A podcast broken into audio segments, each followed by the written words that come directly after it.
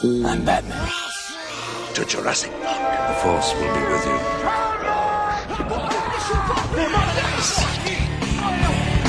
Bom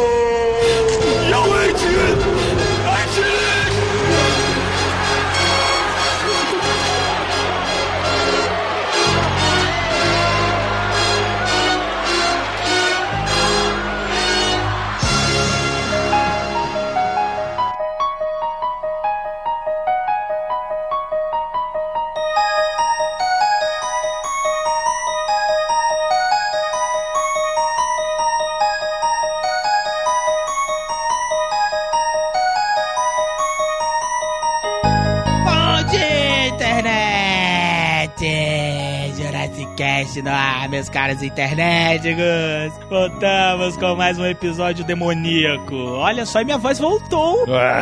minha voz voltou! Eu não estou mais falando daquele jeito! Cara, o último programa tava difícil? Esquisito. Nossa senhora, eu tava igual a Reagan. Este quem vos fala é o Calaveira com a sua voz de ouro de novo. Está comigo aqui o Brunão. E aí, galera, beleza? E Exorcista é cagaço. Cagaço em película. Você tá numa vibe mal, velho, esses tempos. Você tá fazendo com umas frases tão ridículas na entrada. Ué, velho, isso aqui que eu falho o quê, cara? Sei lá, cadê aquelas tuas frases inteligentes? Pronto. Exorcista foi o primeiro filme de terror indicado ao Oscar de melhor filme. A gente tenta, a gente tenta ajudar, mas o cara tá cavando a própria cova, né? Depois para de gravar e vai falar que é o quê? Perseguição.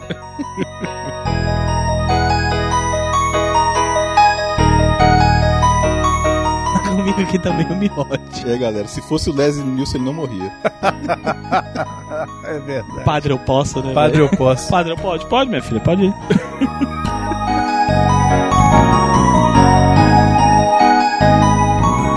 Está comigo aqui também a Lidiane. Gente, dá o play que essa menina não para de olhar pra mim. É, falou a teia. Porra, ela tá me encarando que tem um tempão. Daqui a pouco ela vai tentar dormir comigo abraçada. Cara, tá não dá, não. mesmo. Viu o que ela falou? Vai acabar dormindo com ela. É o que ela quer. Cara, tu quer colar velcro com o demônio? Não, que não. coisa feia. Não, Papai não do céu não aprova. isso, viu? Essa é a ideia do miote. Colar velcro com demônio, velho. Aquele, aquele vômito de... Depois sou eu que tô de, sem frase de, de- de tal. vitamina de abacate. Vocês nunca mais vão tomar vitamina de Não é abacate. vitamina de com- abacate. É, É, vitamina sopa de, de ervilha. Vitamina de abacate. Sopa, sopa de de ervilha ervilha. com bacon. Fica quieto que você não era pra estar aqui. Nossa, tchau, gente. Boa noite. Falou, Falando valeu. merda. Tá falando merda. Christ compels you!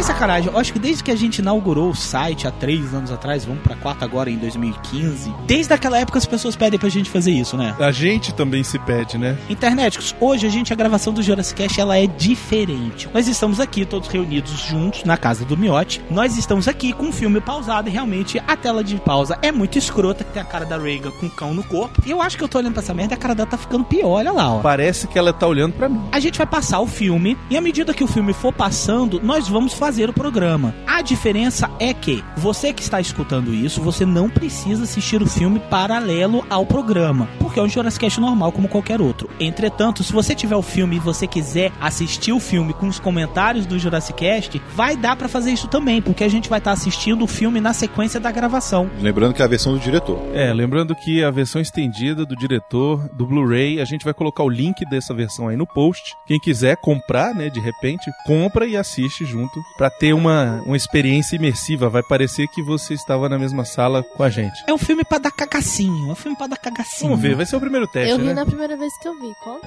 Não, fica quieta. É, Tá Ah, falando massa. Esse bando de gordo fica me zoando aí. Bando de gordo? do Bando de gordo, velho. Bando de gordo, pelo menos eu não namorei com um brocha. Ih,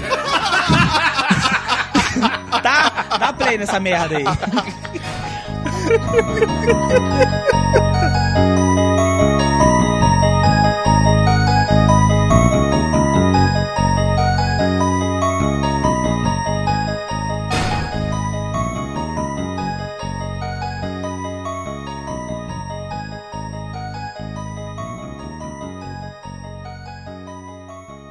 Três, dois, um, pode dar play. Vocês sabiam que esse filme não tinha trilha sonora, né? não tinha trilha sonora? Aliás, esse filme não tem trilha sonora, sabiam? É, ele tem trilha sonora, cara. Não, mas eu conheço a trilha sonora dele porque eu fui rever esses dias. Eu tentei rever. Não, mas ele não tem, ele só tem aquela, ele só tem aquela introdução que fica. Ah, então. ali não é trilha sonora. Ah, mas é Se uma você espécie. perceber, repara no filme, o filme não tem trilha sonora. Mas o que ele tá falando é o seguinte: a trilha só toca uma vez. Na hora que a mãe tá andando na rua e toca aquela horário e não toca mais. Te faço um desafio. Tenta comprar o, O- o OST do, do Exorcista. O OST é o Original Soundtrack. Tenta comprar na internet. Não existe, porque o filme não tem trilha sonora.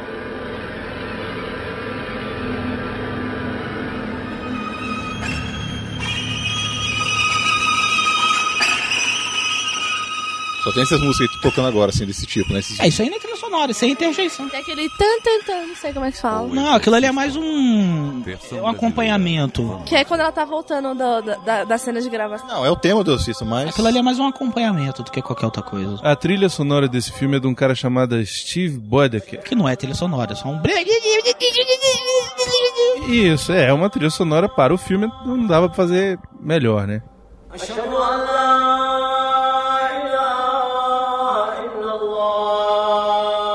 ser muito show tu comprar um ST que fica o bicho.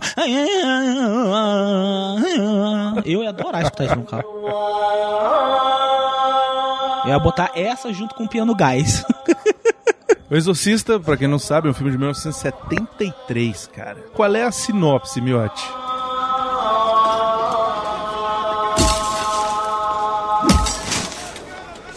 É uma menina que mora com a mãe. né? Isso. Só ela, e tem mais uma, uma outra pessoa que trabalha lá, né? E ela começa a mijar pela casa. Não, calma, pô. não, calma, não é assim não. Sinopse é essa. E assim, tá a vida normal, né? A mãe solteira ou separada, não sei o que que ela é. Não, a mãe é uma Lidiane, porque a mãe é ateia, Aham. e é atriz. então, entendeu? E a menina é possuída pelo demônio. Por causa do tabuleiroide. Olha é mesmo, tem o estado do tabuleiro Não, não é né? por causa do muito Não, não é por causa ridículo disso, Não é por causa do Ela tabuleiro. libera, dá a entender que ela libera o espírito, pelo menos até onde eu me lembro, que eu vi há muito tempo atrás, que ela libera o espírito por causa do tabuleiro Ouija, porque ela encontra, Não, ela não libera espírito, ela não espera espírito nenhum. Você tá lendo o Necronômico errado. pelo que eu me lembro, ela encontra esse tabuleiro no sótão e aí ela começa a se comunicar com o espírito. Não, aquele momento serve pra dizer que a Reagan tinha uma espécie de mediunidade. Isso, exatamente. Não que é por causa daquela merda. Isso aí é roteiro de filme de terror merda. Isso que você falou. Ah, eu usei o tabuleiro Ouija, então o cemitério indígena aqui explodiu. Não, mas eu já li alguma coisa que quando você se comunica com alguém no tabuleiro Ouija, com algum espírito, você acaba o convidando. Sim, mas só vai. Sim, não, tá certo, tá certo. Parabéns, vamos, vamos dar uns parabéns pra Lidiane que não deixou brocha, o celular. brocha. Não deixou o celular de mudo. inveja Brocha. eu tenho Tanana. muitas notificações, Tá bom, vida social, mentions, vai. Nossa. Beijos. Tá bom, vida social do inferno. Vocês me amam, Foi né, o brocha, né? Foi o brocha fãs. que te mandou mensagem. Nunca, né, Bre?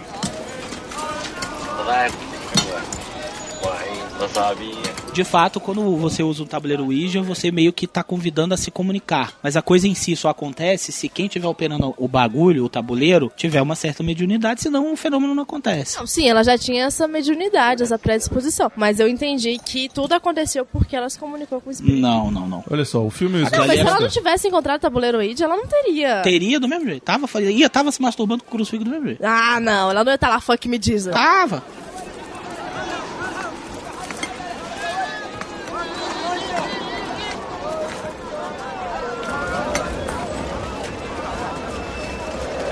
O filme começa meio num deserto, né? Estão fazendo uma escavação. É no Iraque ou na Arábia Saudita? Eu sei lá onde é que no é, Iraque, isso aí. né? The Ass of the World, no cu do mundo. E aí o, tem um padre, que a gente até o momento não sabe que ele é um padre, interpretado pelo glorioso Max von Sydow. Isso, o homem velho eterno. Isso. E ele tá lá escavando e de repente chama ele, ó, encontrar uns objetos estranhos e ele acaba encontrando o que é interessante, uma estatuazinha de um, um capetinha, né? E ao mesmo tempo ele encontra, eu não sei se vocês perceberam ali, talvez não seja do conhecimento de vocês, ele encontra uma medalhinha. Aquela medalhinha é da Ordem de São Bento. São Bento era o santo conhecido por ser exorcista. Ah, não sabia. Olha aí, que interessante. Leu, leu legal no também é MDB. cultura, tá né? vendo? Ele Também. Você leu. leu a trivia direitinho do IMDB. Parabéns. Eu conheço, eu conheço porque eu tenho história de catolicismo e eu conheço essa, essa ordem do São Bento. E é a ordem conhecida por ser a ordem exorcista mesmo. E é interessante porque ele mesmo fala, isso aqui não, não pertence a este período, não é do mesmo período. Estranho isso estar aqui.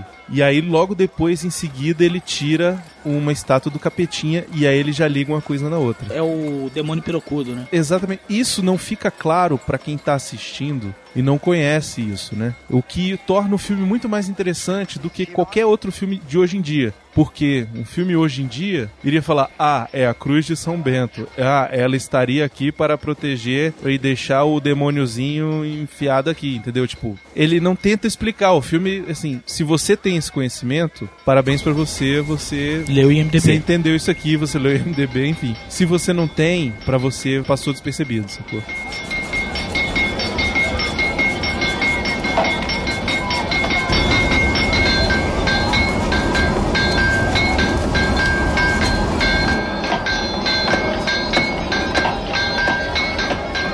Curiosidade sobre essa cena do deserto, ela foi filmada no Iraque e quase que ela não sai, porque naquela época, já em 1970, as relações políticas entre os Estados Unidos e o Iraque não eram dos melhores. Na verdade, as fronteiras já estavam fechadas e por coincidência, na verdade não por coincidência, mas por cagada, o diretor, nas vésperas de finalizar o filme, ele conseguiu, uma- na verdade não foi nenhuma autorização, foi um convite do, do governo do Iraque para eles poderem filmar aí. E o diretor disse que foi um, um- foi um plus que deu pro filme, que ficou, que realmente ajudou bastante a estabelecer a relação do filme, da relação de religio- religiosidade do filme, toda aquela questão que tem nessa, da religião que tem nessa área. E no final das contas, você que tá assistindo o filme, você percebe muito bem isso, que sem essa cena o filme não seria o mesmo. Inclusive, iam fazer a mesma cena, só que lá nos Estados Unidos. Aí, pô, você ia ver, né? Que não é, não é o Iraque. E realmente foi filmado no Iraque, isso aí nas ruas do Iraque. Eu acho interessante que todo o começo do filme a gente não entende muito bem quem é esse cara, o que, que ele tá fazendo aí. Só mais pra frente é que a gente vai descobrir que ele era um sacerdote e tal. E esse começo do filme eu acho muito interessante que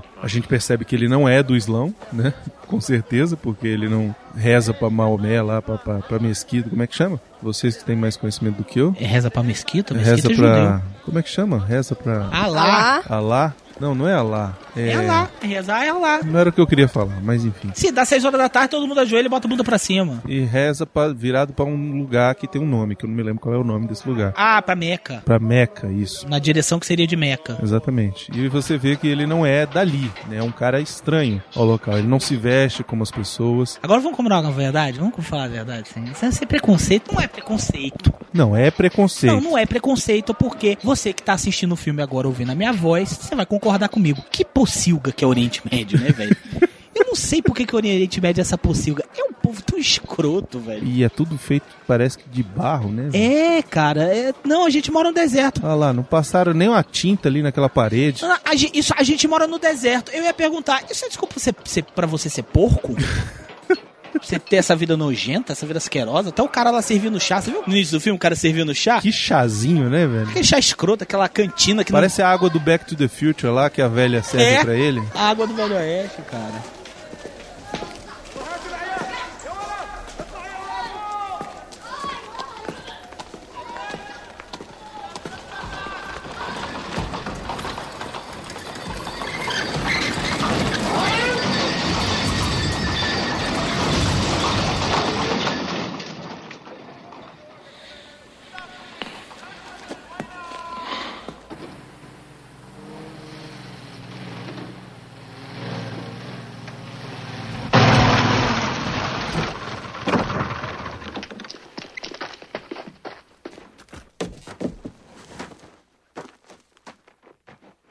Chegou. ó, Seu ó. Madruga. Pois é. Eu, quem, quer ter, quem quer ter medo desses caras? Ó o outro, ó o outro. Ó o. Madruga e o. Como esse cu, hein, velho?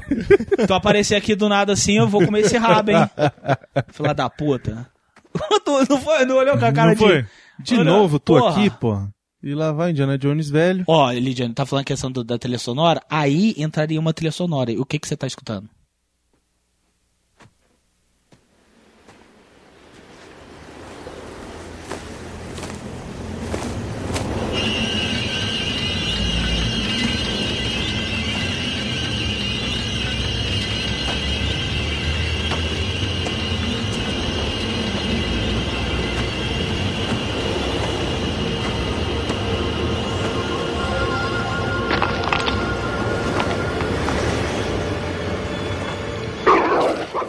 Capeta Tem a ver isso pirocudo. daí. Quem sabe explicar? O capeta tá com a cobra no lugar da piroca, é isso? Não, não, é o pau dele aquele ali. Daquele jeito parecendo uma cobra? É daquele tamanho. É, porque Eu a- ia falar isso, mas eu evitei. ela É. te come. Ela tá ali pra te picar Não, a cobra sobe pela perna dele. pela perna dele Mas e o forma pinto um pinto. sai daqui, você dá pra ver o pinto saindo. É. Mas meio que mistura com a cobra. A ideia disso aí é um simbologismo dele, ele enfrentando o mal. O Mas mal é o cena demônio. essa cena é meio.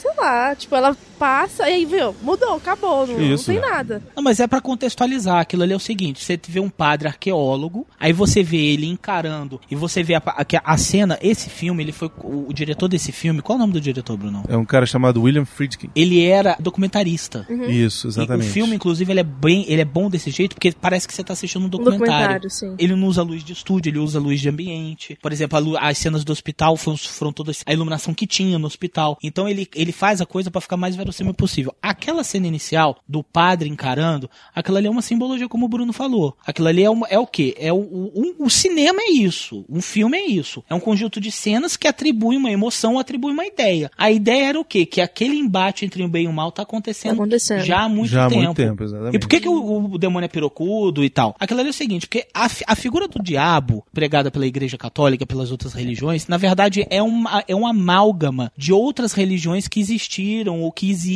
na história humana, como por exemplo a Wicca, como por exemplo outras religiões tidas como pagãs. Um- Uma das formas que a igreja católica tentou desmoralizar essas religiões foi tentar atribuir o mal com as formas dessas religiões. Por exemplo, a Wicca, só a título de curiosidade, o símbolo da Wicca é um viado. E o demônio tem, tem pé de quê? Tem pé de casco, segundo a, pregado pela Igreja Católica. Então, assim, são imagens simbólicas. Por que, que o demônio tem um pau grande? Porque sempre se fala que a sexualidade é atribuída ao mal, então não sei o que. Então, assim, é um símbolo, entendeu? Não tem uma explicação correta, é um símbolo. É uma coisa que é importante dizer sobre William Friedkin, que ele é um diretor de poucos filmes assim emblemáticos, mas ele tem pelo menos dois que são sensacionais e que a gente tem que celebrar aqui. O primeiro deles, além do Exorcista, é Operação França. Uh, esse filme é bom, cara. Esse filme é excelente e ele tem esse mesmo tom documental que o Exorcista tem. Operação França é com o Jack... Com Gene Hackman. Hackman, né? Exatamente. Que é um filme bem realista também. Os caras dão um tiro e, e um tiro o cara morre. Sabe aquelas coisas assim?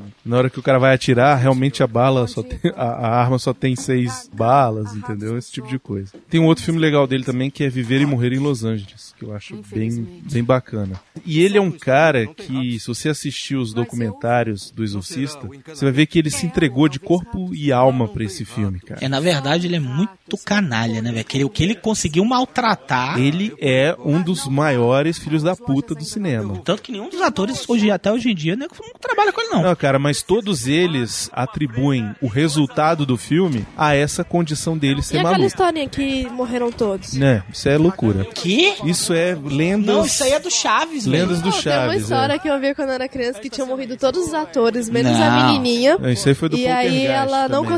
Conseguia. é, Não, mas também. Não, e do Poltergeist é o contrário, morreu só a menininha. Então, nesse daí eu vi que morreram todos eles, menos a menina que foi encapetada. E ela, mas ela não conseguia dormir até hoje. Pode ver aí que o pessoal já tá vivo. Até o Máximo Saido. Exatamente. Todo mundo tá vivo. Tem uma curiosidade sobre isso, mas não foi isso aí, não. Tá. Tá todo mundo vivo, eles, eles dão um depoimento. Não, sim, mas sempre tem essas, essas, tipo, essas lendas urbanas, né? É porque a Linda Blair, ela tá tão feia que ela parece que morreu. Aí, de repente, foi isso que aconteceu. Morreu e voltou, né? A Linda Blair teve dois momentos na vida dela. O primeiro exorcista e quando ela fez o herege. Porque quando ela tá no herege, ela tá um tesão, velho. Ela no herege tá um tesão, mas que filme feio. Ah, está bom.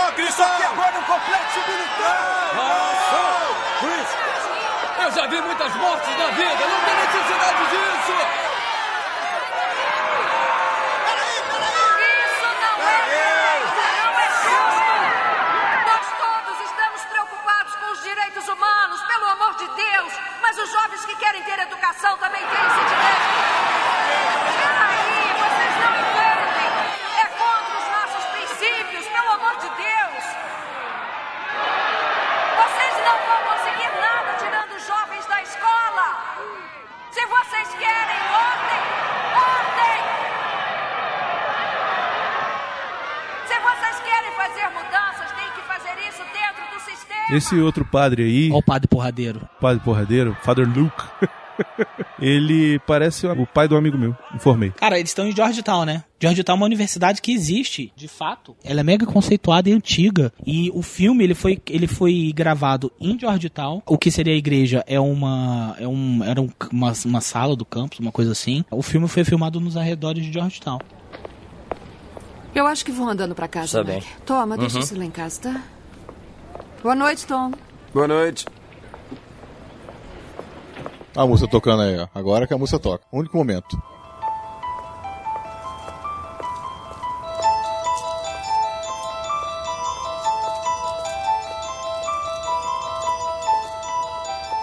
É o tema, na verdade. É o tema. É o tema. Não é, o trilha, é tema. E tudo nesse filme é proposital, cara. O local é proposital. A cidade de Georgetown, o diretor, ele estudou aí. O diretor e os roteiristas, eles estudaram aí. E eles sempre acharam que a arquitetura da universidade carregava uma coisa muito austera, trazia a ideia de religio- religiosidade, uma coisa muito séria, fria. E aí eles usaram essa localidade justamente por essas questões. O filme ser, ser feito no outono também foi uma decisão do diretor, porque ele disse que o, que o outono ele traz uma sensação de melancolia própria da, da estação. O inverno já traz aquela coisa mais de Natal, né? Aquela coisa mais assim. O outono não, o outono é mais melancólico, as flores estão morrendo, a vegetação tá Mais morrendo. excitante?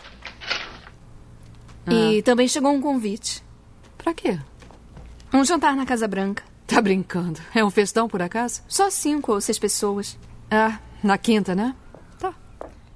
Aí você pode ver que é uma família normal, né? Sim, a mãe é, é atriz, né? Ela é, É. uma atriz até famosinha. Peraí, que negócio acabou de despencar aqui. É gravação ao vivo, gente. É, Tira, televisão faz ao vivo, é louco, meu. louco, são, agora são mais do que. Não pode falar horário, porque gravar. Então, mas o que eu tava falando é o seguinte, é, a mãe interpreta uma atriz, né, a Ellen Bernstein. Que já era famosa na época, né? Sim, a Ellen Bernstein já passou do Cabo da Boa Esperança, mas tá, tá viva ainda, viu? Era velha naquela época. Tá com já. 81 hoje, mas ela tá viva ainda. É a idade do Marcos Gonçalves. Na verdade, o Marcos Gonçalves tá um pouquinho mais velho, 85. Mas tá vivo ainda também, viu, Lidiane? Não mata ele não. Deixa o homem aí. Beleza. Tá, a Linda Blair também, a Reagan, a, a filhinha também tá lá.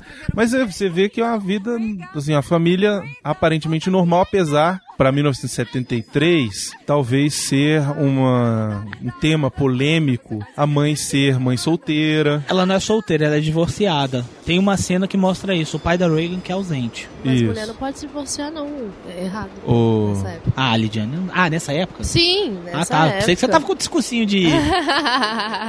não, eu tô falando nessa época. Não, no caso, pra época, assim, era uma família desestruturada, entre aspas, né? Porque uma mãe solteira, olha que absurdo. Nossa, isso é impossível. A mulher é uma Como que, como que ela divorcia? Ah, na mãe solteira, o pai abandonou a família, né?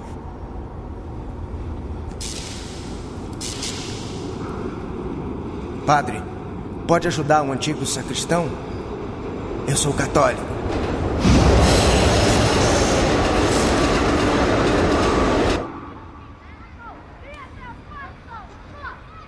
Essa cena desse bêbado aí, ela, é muito, ela tem uma curiosidade muito legal. Esse cara, ele realmente era mendigo. O cara no metrô, né? Isso, e eles gravaram essa cena e eles quiseram repetir a cena porque essa não ficou boa. Aí eles foram atrás do cara, eles tiveram que caçar o cara no lixo. E o cara ainda tava tão drogado no dia que ele gravou isso a primeira vez que ele não sabia que ele tinha gravado. Então ele corria dos caras achando que ele tava sendo seguido pela polícia. Quando ele viu a cena, quando eles conseguiram convencer ele que ele tinha feito a cena e ele se viu, ele achou que fosse um universo paralelo. Esse outro padre aí que parece o pai Padre do. Carras. Padre Ca- caralho. Ele, ele, cara, ele é a cara do pai do amigo meu. Ele, ele mora na Você já vizinhança. falou Fala isso, direto já eu falou já falei, isso. vou falei, eu tô ficando velho, tô ficando cara. Ele é a cara do pai do amigo meu. E ele, ele mora na vizinhança. Ele mora na vizinhança do poderoso chefão, naquela onde o, o Sony dá uma surra no É mesmo, igualzinho.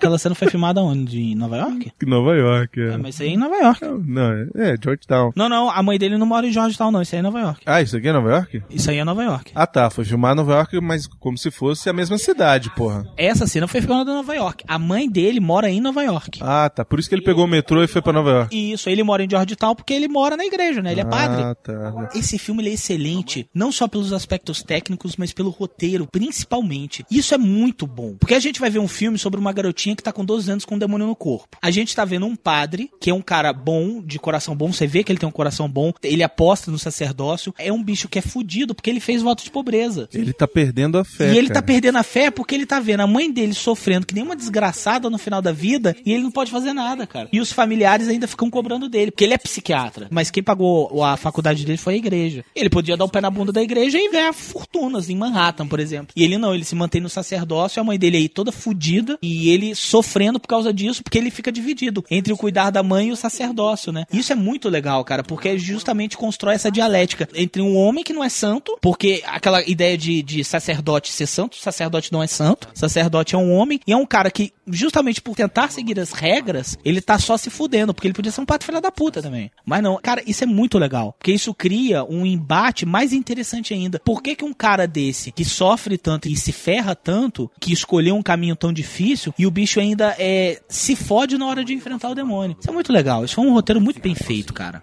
Vai ter gente lá, sabe? Não pode ficar aqui sentado ouvindo rádio. Meu filho, não vou sair daqui. Eu gosto daqui. Você entendeu? Esta é a minha casa. Eu não vou sair daqui. Uhum.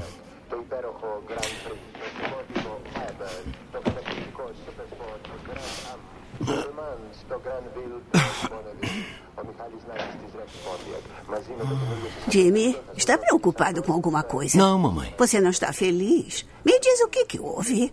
Mamãe, eu estou bem, estou ótimo, estou bem mesmo.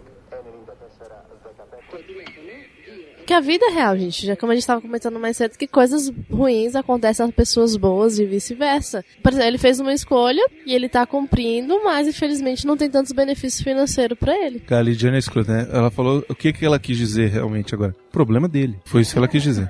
Não, ela falou assim, bonzinho só se fode. Foda-se ele, é. Escolheu ser Eu? padre, foda-se. Jamais. Aham. Nunca Olha fiz isso na só. minha vida. É diferente do, do irmão do Tony Maneiro, né? Lembra do irmão do Tony Maneiro? Sou padre, é o padre popstar, Padre lembra? popstar, A é. família adorava que ele era padre. Deixava dinheiro pro irmão ir trepar com as mulheres. Padre putão. O escritor desse filme é o mesmo escritor do livro O Exorcista, que é o William Peter Blatty. Inclusive o nome do filme é O Exorcista de William Peter Blatty. Supostamente ele escreveu o livro baseado numa reportagem que teve de um garotinho em Nova York, se eu não me engano. Exatamente, de um caso real de exorcismo.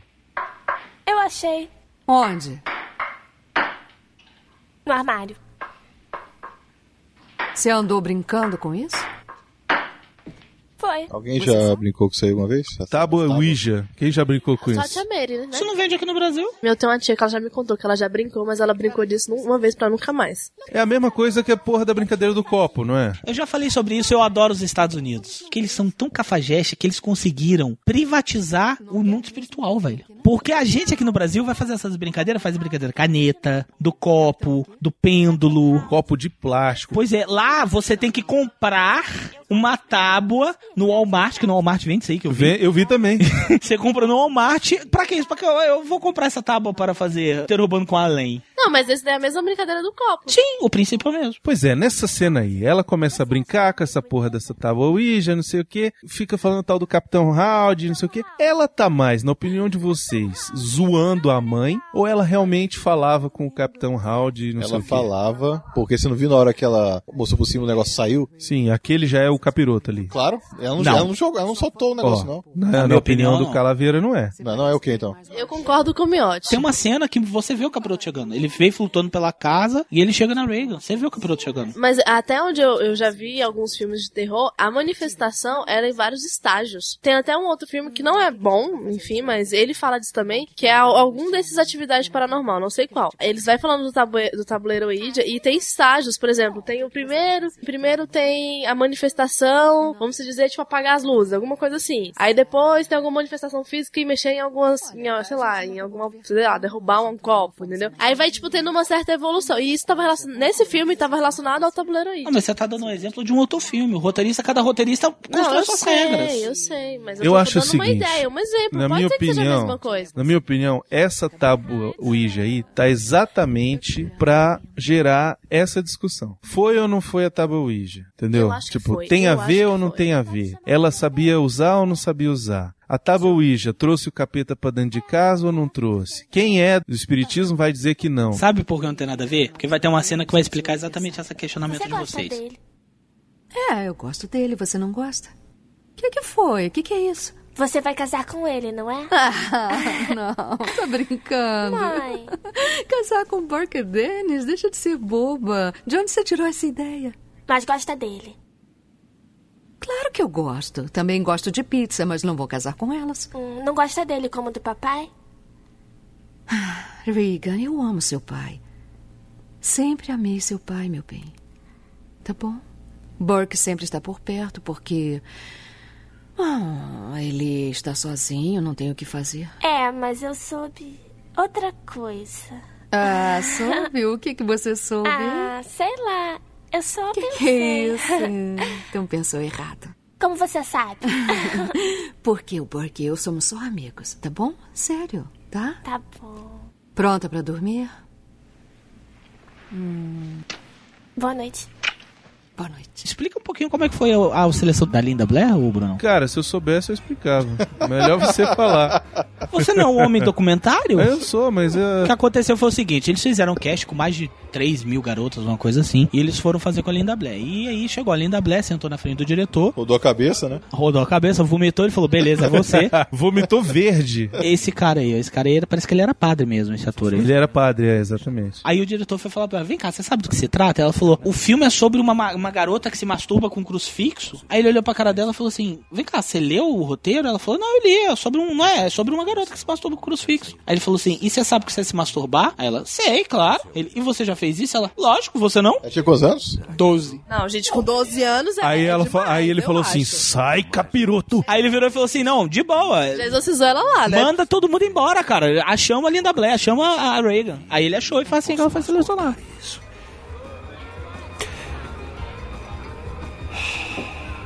Preciso sair, eu não sirvo. Acho que perdi a fé, Tom. Alô? É, é a senhora McNeil.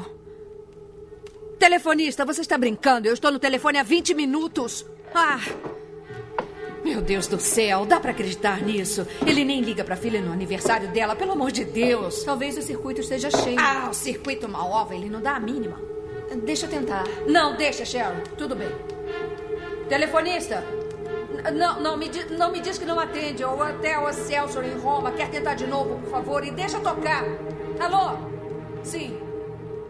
Ó, essa cena aí tá mostrando a questão do pai, ó. É, exatamente, é. Não é uma mãe solteira. O pai abandonou a família. Na cena anterior, ela fala: Não, eu, eu ainda amo seu pai, mas não sei o que lá. Mas depois ela ouve a ligação que o cara tá cagando pras duas. Não, cagando não, gente, evacuando e andando. Esse filme ele foi construído de uma maneira extremamente artesanal e cruel, velho. Porque o que o diretor fez com essas pessoas, com esses atores, bicho, não tá no GB, não. E não só os atores, mas a própria equipe sofria. Muito, principalmente a Linda Blair. É, o cara diz no documentário que, mesmo a Linda Blair sofrendo bastante, ele era muito amável com ela, o diretor. Ele era amável com ela no sentido de que ele chegava e falava pra ela exatamente o que, que ia acontecer na cena, que ela não precisava ficar nervosa, nem não sei o quê, e que ele queria a, a melhor performance dela, né? Na verdade, essa declaração quem dá é ele no documentário. Eu acho que a Linda fez o que fez por causa da minha relação paterna que eu tinha com ele. Mas ele foi filha da puta, inclusive com a garotinha de 12 anos. Sim, ele foi nos momentos em que ele precisava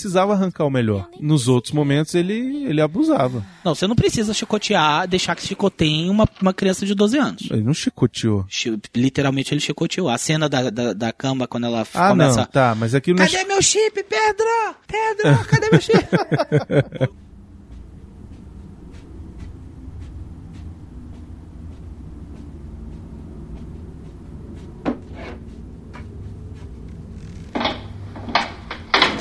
Thank you.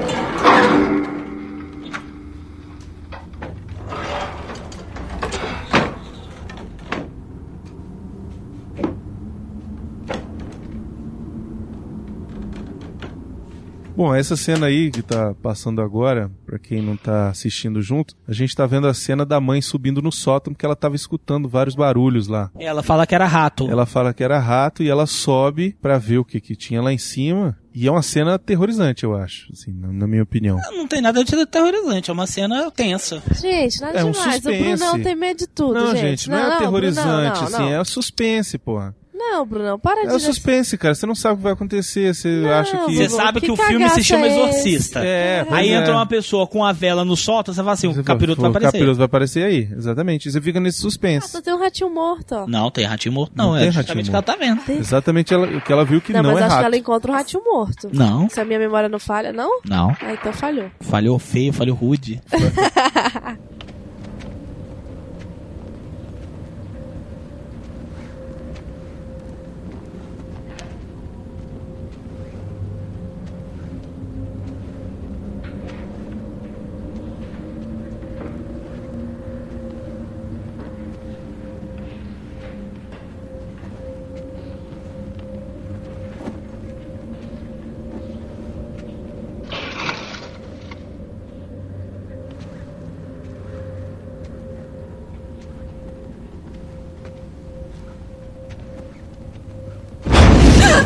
Quer alguma coisa? Simplesmente a porra da vela dela vira um lança-chamas, caralho. Ô, gente, normal, não aconteceu com Não. vocês? Que isso? Que tipo de ambiente você anda frequentando? Muito obrigada, que ótimo.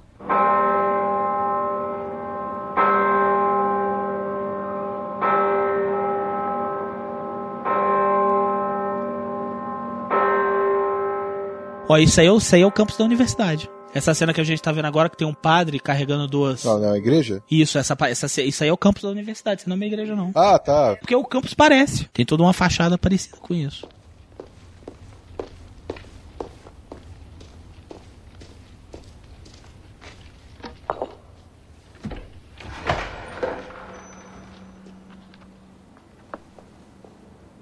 Aí já é filmado dentro da, da igreja mesmo. Cara, esse filme ele é muito bem filmado, né, velho? O tom documentário dele, eu acho que é o que deixou realmente o filme muito bom. Parece real, né, cara? É, parece que você tá assistindo um documentário da, sei lá, do, do documentário da BBC, né? Cara, essa cena agora é pesada. Que os caras avacalham a, a imagem de Nossa Senhora, velho. O cara coloca duas tetas sangrando e uma rola saindo dela. Pesado, gente, pesado. Ah, meu Deus.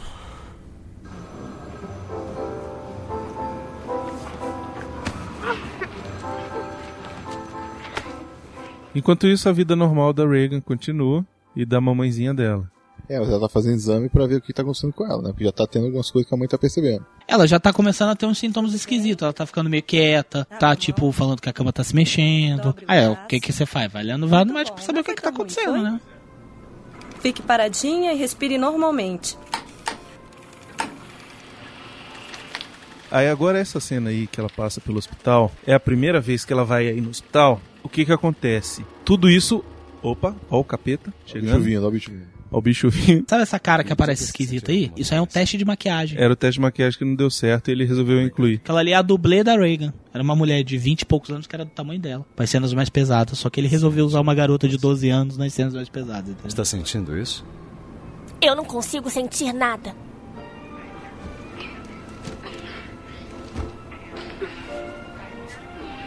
Coloque-se na boca.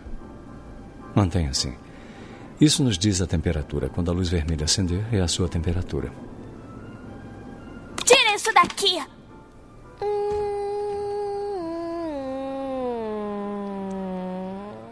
Então essa cena aí dos exames dela no hospital são bem esquisitos porque ela já fica, já começa meio nervosa, já começa a ter uns uns siricuticos, É, né? começa a ter uns parangolé meio estranho. Fica meio viajante e fica fazendo umas lelelé e tal, aí desmaia, aí finge que desmaia, não sei. É um negócio bem esquisito mesmo.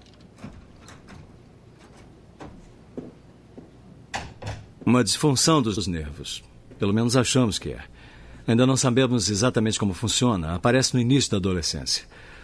Ela apresenta todos os sintomas: hiperatividade, o gênio, o desempenho em matemática. Por que matemática? Por que isso? Afeta a concentração. Ah, Vou receitar Ritalin. tá bom. Isso é aquela cutucada, é aquela cutucada do diretor e do roteirista com a medicina, né, Isso, velho? exatamente. Porque uma coisa que a gente tem certeza, que você pode ter certeza vendo esse filme, que o diretor e o roteirista odeiam médicos. É verdade. Porque eles colocam os médicos como uns tremendos uns babacas, prepotentes, arrogantes e incompetentes, que é pior ainda. Eles ficam inventando termos idiotas, termos difíceis, pra explicar o que eles não sabem explicar. Afinal, o que a garota tem é um demônio. E aí o médico vem falar que é desordem neural, que é depressão, que é não sei o quê. Porque na época 73 não era TDAH. É, exato. Se fosse hoje era.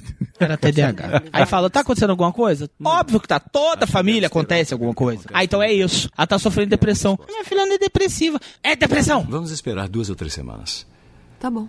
As mentiras que ela conta fazem parte disso, né? Mentiras? Diz que a cama sacudiu, esse tipo de coisa. Já notou se sua filha é pragueja? Se diz obscenidades? Não, nunca. Hum, interessante. É similar a coisas como as mentiras. Mas Não é característico dela. não entendo, ela não pragueja. É, bom, ela falou muitas coisas enquanto eu examinava a senhora McNeil. Ai, É difícil acreditar. O que, que ela disse? Bom, o vocabulário dela foi bem extenso. Me dá um exemplo. O que, que ela disse? Especificamente, o que, que ela disse? Especificamente, senhora McNeil, ela me aconselhou a ficar com os dedos longe da. da droga da vagina dela. De todos os demônios do cinema, esse do Exorcista é o mais desbocado. Pra época, isso é, tipo, revolucionário também, né? Porque primeiro que eles põem uma criança, tipo, porra, eu já fiquei surpreendida da criança falar que se masturbar era normal com 12 anos. E aí, tipo, uma criança falando esse tanto de parábola. E a, a parte mais, tipo, que eles acabam com tudo, é a parte que me diz. Você tem que ser, tipo, muito corajoso pra fazer isso, cara. Bom, enquanto isso, tente não se preocupar. Como? O edema afetou o cérebro dela, você entende, Jimmy? Ela não deixa o médico chegar perto. Ela ficou gritando o tempo todo e até falando com o rádio. Devia ter me ligado quando aconteceu. Olha, um hospital normal não atura essas coisas, Jimmy, entendeu? Então nós acedamos e trouxemos pra cá para os médicos cuidarem da Ah, essa cena dela aí, e a cena a gente tá já assistindo a cena agora do Padre Carras andando por dentro de um hospital porque a mãe dele passou mal e quebrou a perna, uma coisa assim. Tá meio senil, não tá conseguindo reconhecer as pessoas e tal. Aí você vê, ó a cara do ator, velho, ó a cara de frustração do ator. Isso que é um ator, né, velho? São parentes? É, eu sou irmão dela, ele é filho. Só um instante. Essa cena do hospital, ela foi gravada num hospício de verdade. E detalhe, o hospício estava em funcionamento. Então essas pessoas que vocês estão vendo são pacientes do hospital. Algumas são pacientes e algumas são figurantes, mas a maioria que está aí são pacientes. Ele realmente entra na ala psiquiátrica, justamente porque o diretor o que ele queria era buscar essa verossimilhança com a realidade. Tem que pegar, tipo, uns direitos pra publicar, né? Questão dos pacientes e tudo mais, né? Sabe, é engraçado. Se você não fosse padre, seria um psiquiatra na Park Avenue. Sua mãe estaria morando numa cobertura em vez de.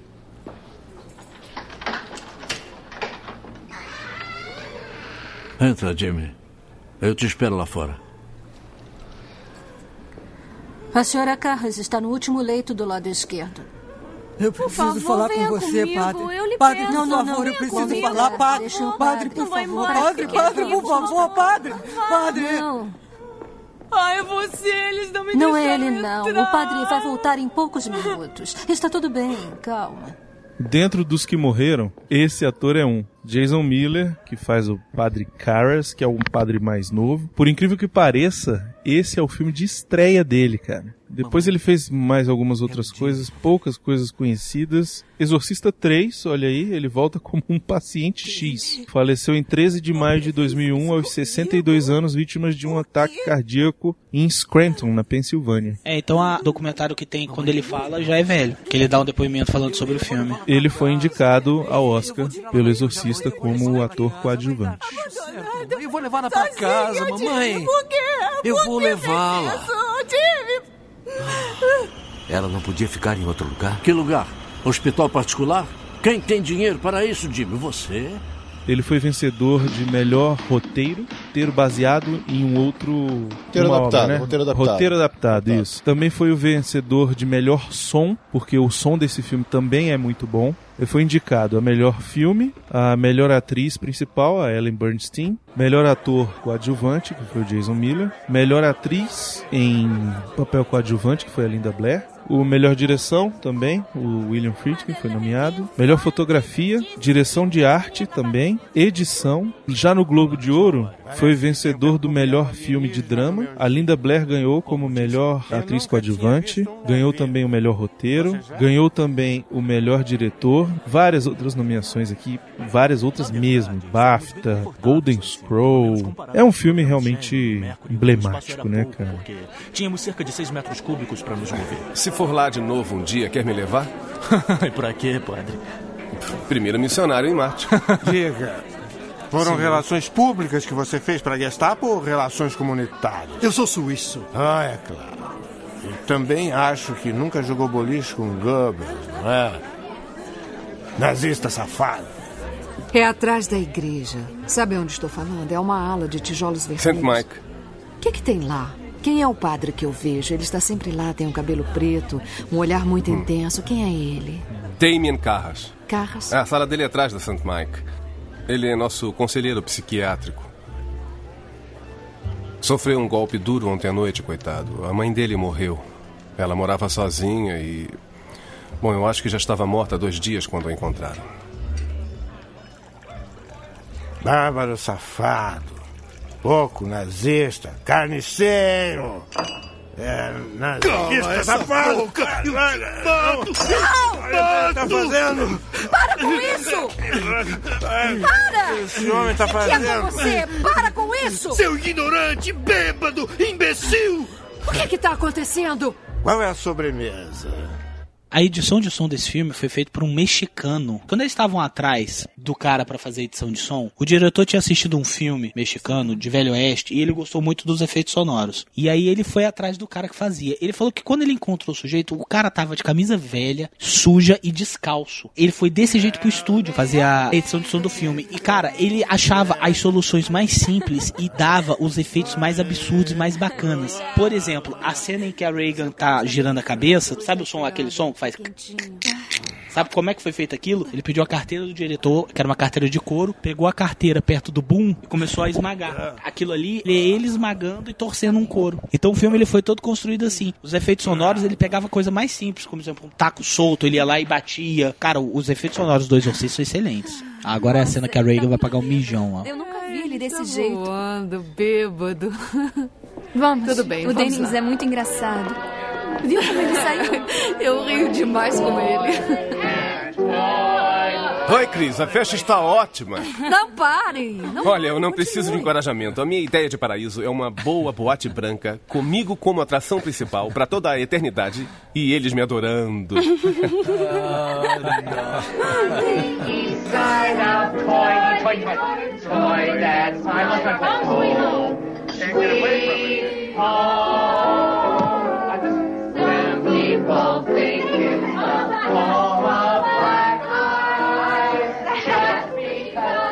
Ei, acho que temos uma convidada. Você vai morrer lá em cima.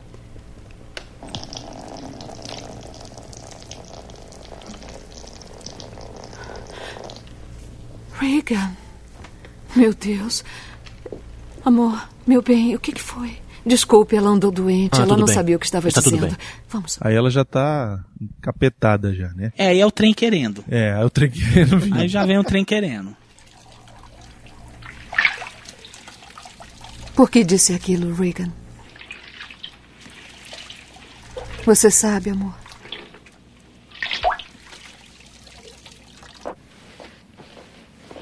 Mãe, o que que tá acontecendo comigo?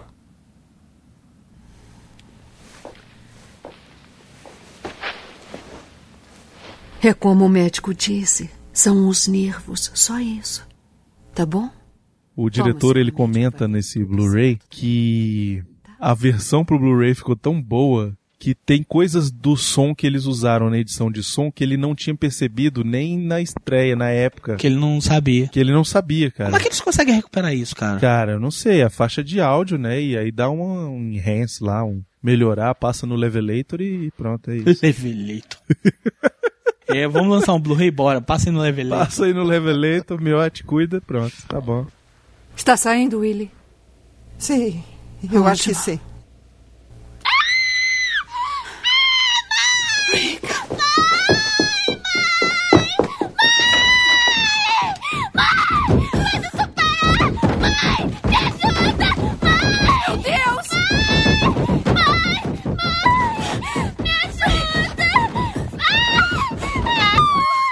Isso aí, a parede é falsa e tem uns caboclos lá atrás balançando a cama. A gente tá falando da cena em que ela acabou de mijar na sala, tomou um banho, foi dormir, e aí quando volta, a cama começa a tremer, a mãe se desespera, pula em cima e tal. Realmente, o quarto da, da Reagan, ele era todo montado nesse esquema, né? O quarto dela era no estúdio. Tinha uma parede falsa atrás e eles podiam do outro lado mexer e fazer um monte desses efeitos, todos efeitos práticos e realizados em loco. Não teve pós-produção. A única coisa que teve pós-produção foi realmente o som. E isso ajudou bastante a própria atuação dos atores, porque eles ficavam chocados, Chocadíssimos. vendo as coisas acontecerem ao vivo. No final das contas, eles o diretor conseguia extrair uma emoção mais real, mais verdadeira.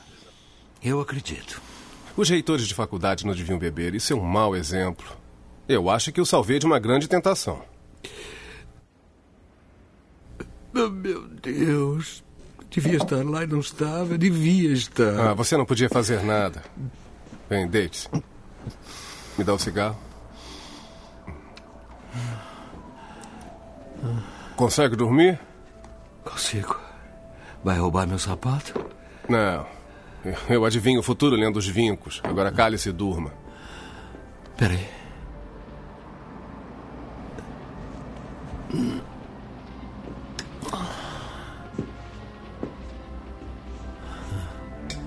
Boa noite.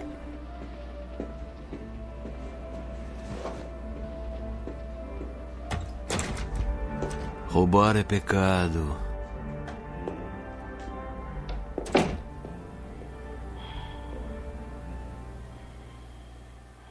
Cena do, do sonho dele com a mãe. É, cara, é uma cena muito bem feita, aquela cena. Ela é muito dantesca, né? É- Realmente parece um, um- um sonho. É o cara sonhando tudo mudo, sonhando com a mãe, e aquelas imagens desconexas, é bem legal. E aparece a cara do capeta e tal. Cara, eu acho tão feio aquele capeta, velho. Tipo SBT com a Jequiti, né? Do nada aparece assim, é... É, come Jequiti. Ai, meu Deus, preciso comprar Jequiti. Vai ver o Silvio Santos pegou desse filme, porque a primeira vez que passou foi no SBT. Primeira vez na televisão. Fala nisso, tem uma curiosidade da, da dublagem. Tem quatro dublagens desse filme. Quatro? Quatro. Uma do SBT, quando foi pra Globo, teve outra dublagem. DVD teve outra dublagem e agora o Blu-ray tem uma nova dublagem. Caramba, é hein? quatro dublagens filme. As quatro, o Nilton da Mata faz o Padre Carras. Quando o cara é bom, ele é chamado Pois é, várias o- vezes, né? Na primeira dublagem, na primeira onda mesmo, quem faz o Padre Mary é o Alan Drummond. Lembrai-vos, Senhor, da sua serva Mary Carras, que foi antes de nós com o sinal da fé e dorme o sono da paz. Senhor, eu não sou digno que entreis em minha morada, mas dizei uma só palavra e eu serei salvo. Lidiane acabou de tomar um susto com um inseto aqui na casa Não é o demônio, é um inseto. É um capetinha. Ele bateu na minha mão. Ai, gente, eu não gosto de inseto, vai. Fazer o que acontece? Preconceituosa. Contra insetos. Ah, só porque você adora inseto, né? Bom, é, um sintoma de um tipo de distúrbio na atividade química elétrica do cérebro. No caso de sua filha, no lobo temporal, é aqui, na parte lateral do cérebro. Uhum. É raro, mas causa estranhas alucinações. É normalmente logo antes de uma convulsão. Convulsão? A cama sacudir, sem dúvida, foi devido a espasmos musculares. Ah, não, não, não, não, não foram espasmos. Olha, eu estava na cama, a cama toda batia, saía do chão sacudindo, a cama toda, comigo em cima. Senhora McNeil, o problema com sua filha não é a cama, é o cérebro.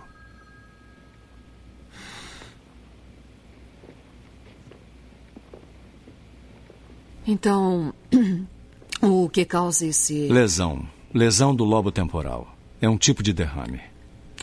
Olha, doutor, eu não entendo como a personalidade dela pode mudar. No lobo temporal é muito comum. Ah, é? Isso pode durar uns dias ou até semanas. Como, como os anos 70 é uma década muito estranha, né? O cara tá no hospital fazendo uma consulta e fumando. E ele é médico. Você é psicólogo, nunca fumou no consultório, cara? Ó, de boaça, tô zoando. Caraca, tem gente que bebeu e veio gravar. A Lidiane tá com sono. Tem gente que veio Tá beber e veio gravar. Acho legal. Lidiane parece que tem 10 anos. Acho justo.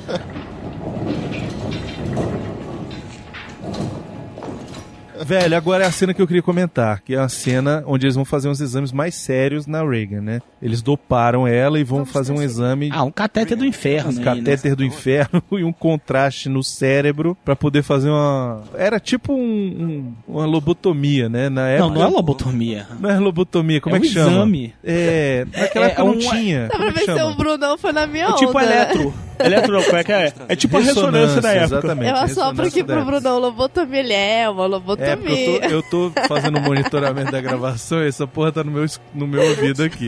Aí deu um sanduíche ali. É, mas. Pô, mas lobotomia era comum antigamente, gente. Isso. Mil, mil, Isso, no 1900 século XV, filha. O filme é de 70. 1712. Ah, mas era comum, todo mundo você tive- achava que tinha algum probleminha mental, algum distúrbio, você fazia o quê, ó? Falou lobotomia, pronto, resolveu os problemas. Pois é, cala a boca. Olha só, rapidão. Está indo muito bem. É grudento, né? Regan, você vai sentir uma coisa fria e molhada.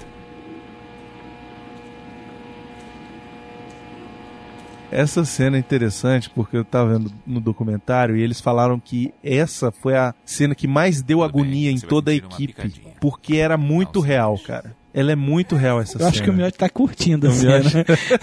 o Miotti quase assim, fez um. Ai, Que delícia, cara. cara. Ah, É. não, sério, não, não dá, não, Tem que ser isso. muito macho pra fazer assim, cara. Tá bom. Agora você vai sentir uma pressão. Não se mexa. O que, que é isso, né, cara? Aí, Cara, ó. uma agulha. Olha isso.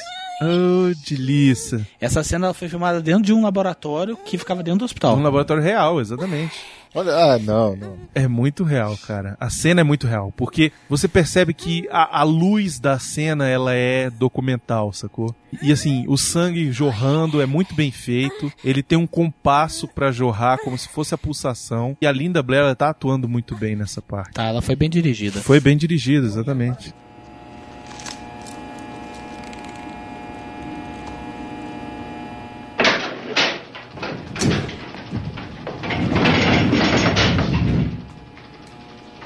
Não, e agora vem a, tipo, cara, anos 70, né, velho? Levou o homem à lua. Mas ainda tinha. Mas ainda o raio-x ainda é do inferno. Olha o barulho que essa desgraça faz, velho. Olha só. É, essa, essa parte.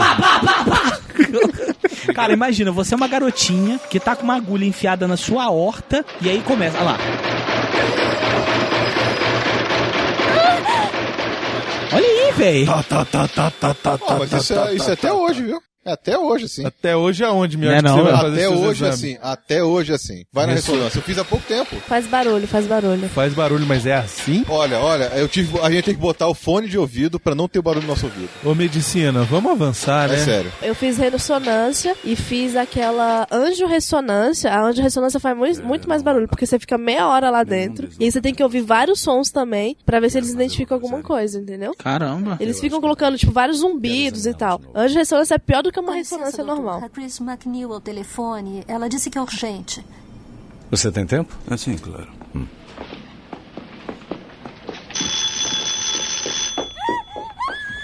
Dr. Klein, É, sou o Dr. Klein. esse eu é o sou Dr. Sharon. As Como coisas vai? pioraram depois que eu telefonei. Acho melhor subirem.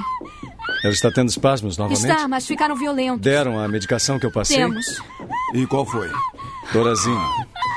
Antes era Ritalin. Essa cena tem uma curiosidade. Steadicam subindo as escadas. Não existia. Uma das primeiras vezes que usaram também. E essa é a cena onde chegam os médicos e aí a Reagan está rolando o chicotinho que o Calaveira falou. Alguma coisa, doutor, ajuda ela. Faz isso parar! Faz isso parar! Mãe, me ajuda! Me ajuda! Vamos ver o que é isso. Regan! Se afaste! Essa porca é minha! Me come! Me come! Meu Deus! Me come! A minha pasta.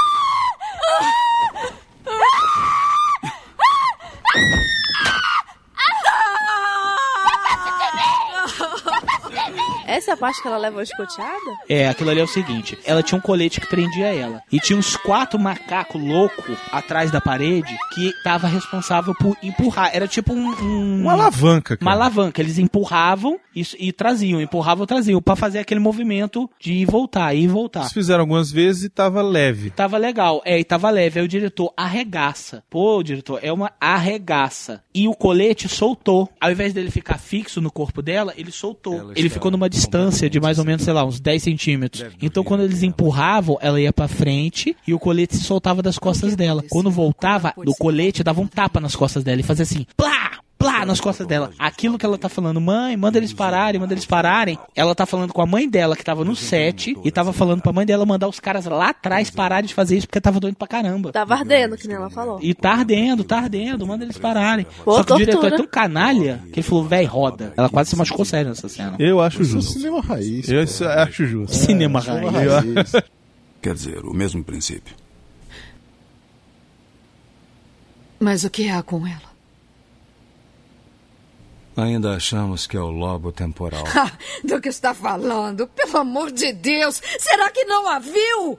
Ela age como se estivesse psicótica ou com uma, uma dupla personalidade ou. Agora é que eu acho maneiro, porque depois de tudo que isso aconteceu, o médico ainda vem falar de não, mas ela tá psicótica, não sei o quê, e a mãe estoura. A mãe fala, psicótica é o caralho, porra. Ela falou, velho, como surto psicótico se a mulher, a garota tava literalmente sendo arremessada por alguma coisa. Todo mundo sabe que quando vira o olho fica branco é capeta, gente. É identificado Não, assim. e o, e o, e o Bócio que vai. É, tipo, ela parece estar com o papo ela faz, inchado. É. Fuck me, fuck me, fuck me. Mas a bitch legenda smile. em si, né? Tipo, não faz sentido, enfim. Anestesia raquidiana. Meu Deus. O que não deu no eletroencefalograma ou nos arteriogramas pode acabar aparecendo aí. E, pelo menos, isso eliminaria certas outras possibilidades.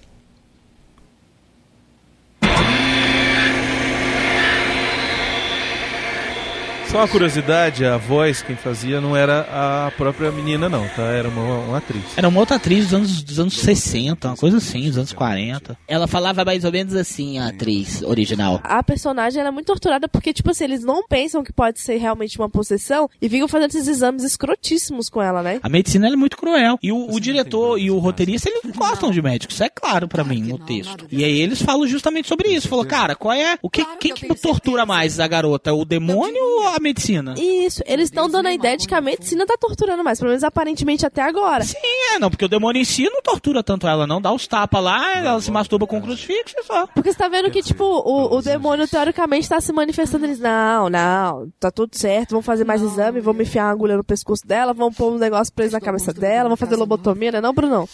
A minha antiga foi vendida. E- e- eu ia levar. Ia levar a Regan para a Europa por um tempo, quando ela terminasse a escola. Por que a pergunta? Acho que está na hora de procurarmos um psiquiatra.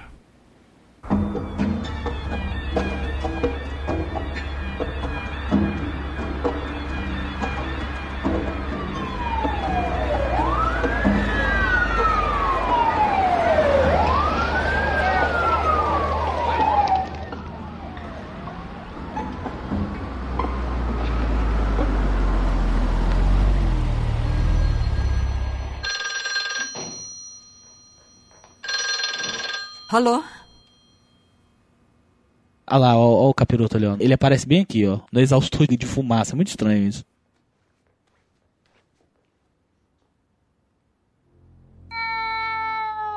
Filha da puta! Ah, não, Filha velho! Eu sabia que isso ia acontecer alguma hora, Filha velho. da puta, velho! Long Johnson. Long John. Meu Deus do céu, o que aconteceu foi o seguinte, a gente tava tudo tenso. Esperando aparecer a cara do capeta ali. De repente o gato do miote vai e solta esse miado aí, ó. Cara, do nada. Outro gato. Caralho, velho! Satanás! É você, Satanás!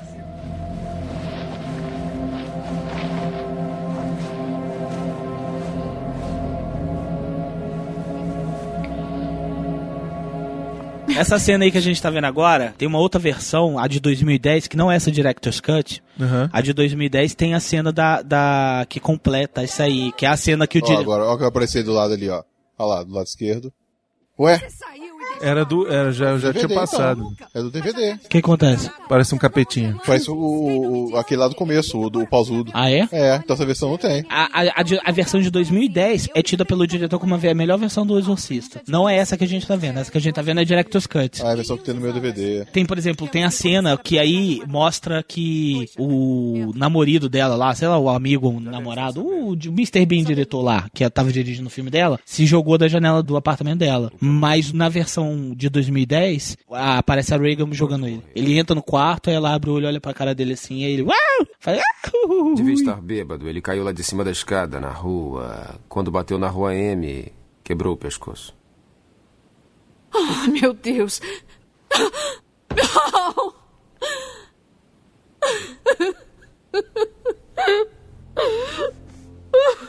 Tenha força.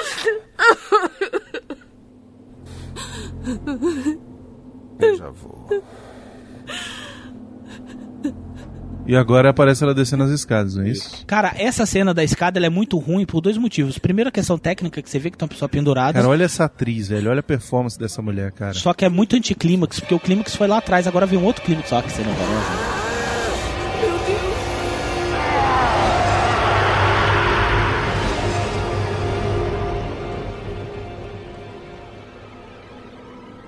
Quando eu tocar na sua testa, abre os olhos.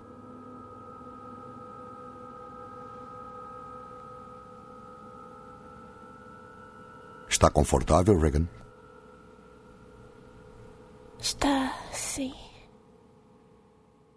Quantos anos você Quando relançou no cinema foi 2010, né? Foi, Calaveira? Não, a versão que ela voltou pro cinema acho que foi em 2001. Foi por aí, acho que foi isso mesmo. Teve uma remasterização em 2010. E agora essa Director's Cut que é do Blu-ray. Mas essa de 2010 não foi pro cinema, não. Mas a de 2001 eu fui no cinema. Eu também fui. Tava lotado, eram três salas, só passando esse filme. Quando a mãe tá ali, foi no quarto dela, beijou ela, não sei o que, descobriu tudo. Não acontece nada. No dia do cinema, teve uma filha da puta de uma mulher lá que soltou um grito.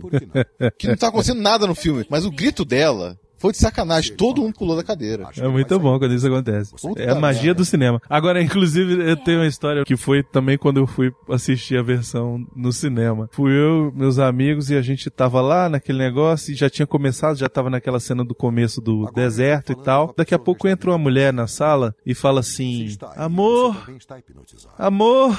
Tipo, a mulher tava procurando o carro, sei lá, o marido. Aí meu amigo virou e falou assim: Aqui, bem. O estranho é que nessa época, quando eu fui ver o filme, a namorada do meu amigo foi no banheiro e quando ela voltou, ela entrou na outra sala. Será que foi isso? Será que foi isso? Porra, é muita coincidência. Você é a pessoa que está dentro da Regan? Quem é você?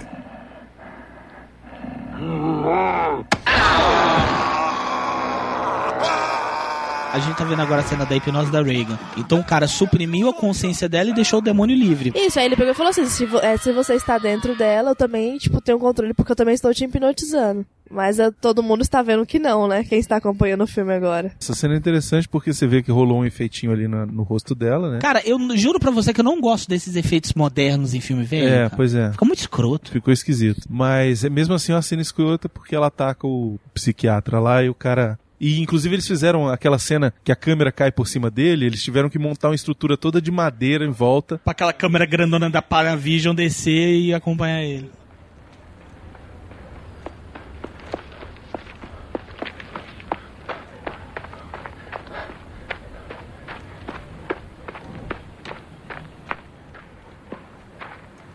Padre Carras? Nós nos conhecemos? Não, não nos conhecemos, mas me disseram que eu reconheceria. Que o senhor parece um boxeador. William F. Kinderman, homicídios. Por que me procurou? É verdade, o senhor parece um boxeador. É. John Garfield, em corpo e alma. Exato, John Garfield. Já lhe disseram isso, padre? É. Já lhe disseram que se parece com Paul Newman? Sempre. É.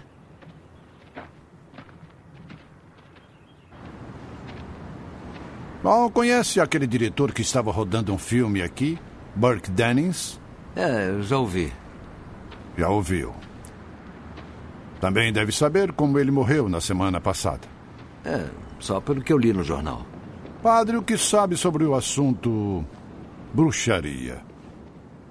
Pelo Pois é, aí, bruxaria aí começa a parte do filme que eu não, não curto muito, que é a parte desse investigador aí, cara, o, o bigode. Mas isso aí foi recurso de roteiro. É porque o filme tava muito denso. E eles queriam usar isso aí como uma espécie de respiro, respiro para cenas de tensão. Então essa cena aí é pra, tipo, começa a criar uma amizade entre eles dois pra deixar o, o filme um pouquinho mais leve. Pra quem não sabe, nessa parte que a gente tá comentando é a parte onde aparece a figura do investigador de polícia, que tá tentando entender o suicídio lá do Burke, né? É, a princípio foi tratado como suicídio, mas ele deu uma investigada e ele falou, véi, isso não é suicídio não. E por favor, padre. Confidencial. Burke Dennis, bom padre, foi encontrado na base da escada que leva à rua M com a cabeça virada totalmente para trás. Olhando para trás. O que dá a entender o quê? Que a garota foi É, girou a cabeça dele. Né? girou a cabeça dele ao contrário, velho. É possível, porém. Improvável. Exato. Então, em uma das mãos, temos um crime do tipo bruxaria e na outra, uma profanação do tipo missa negra. Missa negra na igreja. Acha que o assassino e o profanador são o mesmo? Ao mesmo tempo, ele também tá investigando aquela profanação lá que rolou da Virgem Maria lá com as tetas e o. Sim, estão tratando aquilo como, né? Como coisa de magia negra e tal, alguém que odeia a igreja. Não, não magia negra, mas como depredação, né? De bem privado. Por favor, eu entendo. Mas para os padres aqui no campus, o senhor é um psiquiatra. O senhor sabe quem estava doente na época e quem não estava, porque esse tipo de doença o senhor saberia. Não conheço ninguém que se encaixe nessa descrição. Ah. Ética médica. Se soubesse, não diria, não é? Não, talvez não dissesse. Não quero aborrecê-lo com bobagens, mas um psiquiatra do sul da Califórnia foi para a cadeia por não contar à polícia o que sabia sobre um paciente. Isso é uma ameaça? Não, eu disse só de passagem. Só de passagem eu posso dizer ao juiz que se tratava de uma confissão, né? A Linda Blair, cara, sofreu ameaças de morte, cara, depois que o filme terminou. Alguns extremistas religiosos acreditavam que o filme glorificava Satã. Oxe, é contato completamente oposto. né? Pois é. E aí a Warner Brothers teve que pagar seguranças pra ficar perto da Linda Blair por mais de seis meses depois que o filme foi lançado. Quer ver um filme comigo? Eu tenho ingressos para o cinema Crest, é Otelo. Com quem é? Com quem é? Debbie Reynolds, Desdemona e o Otelo é o Groucho Marx. Feliz? Eu já vi. Uma última vez. Sabe de algum padre que se encaixa? O que é isso? Não, responda a pergunta, padre paranoia. Agora, uma coisa que é interessante também é ajustada à inflação. Esse é o filme Rated R, com a classificação indicativa R, que foi o que mais ganhou dinheiro em todos os tempos da Warner Bros. É porque geralmente os filmes que ganham mais dinheiro é filme família. Porque todo mundo vai ver, né? Você parece com Salmínio. Fundação e Clínica Behringer. Parece o tipo de disfunção que raramente é vista hoje em dia, a não ser em culturas primitivas. Nós chamamos de possessão sonambuliforme. Francamente, não sabemos muito sobre ela.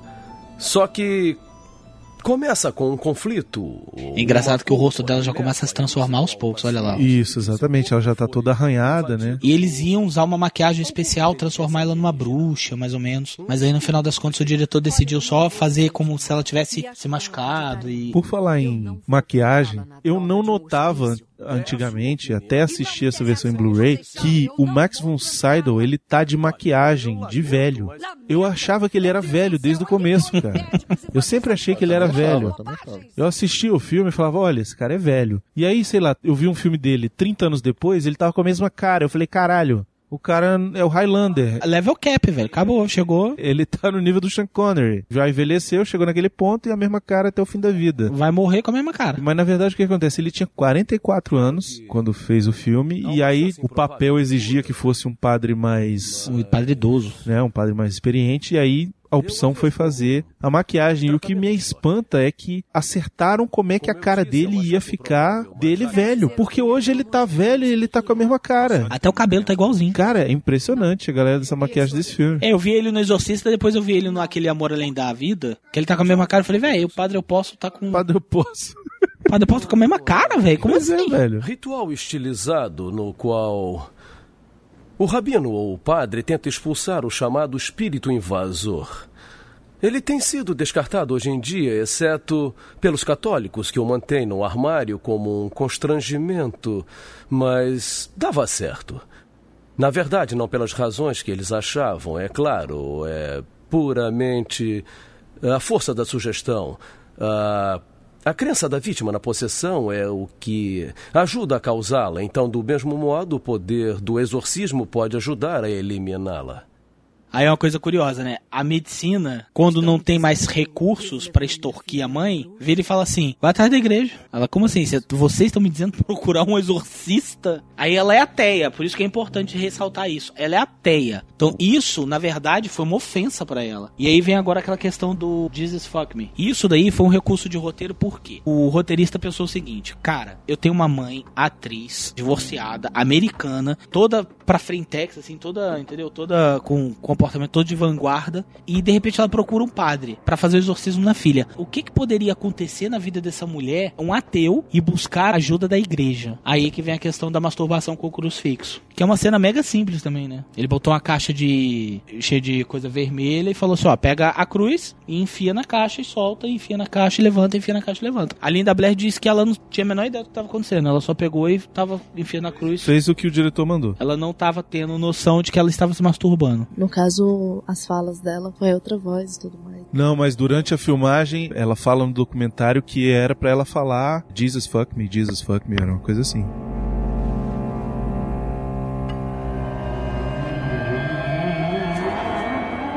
Quem é a atriz que fez a voz da, do demônio, Bruno? O nome da atriz é Mercedes McCambridge.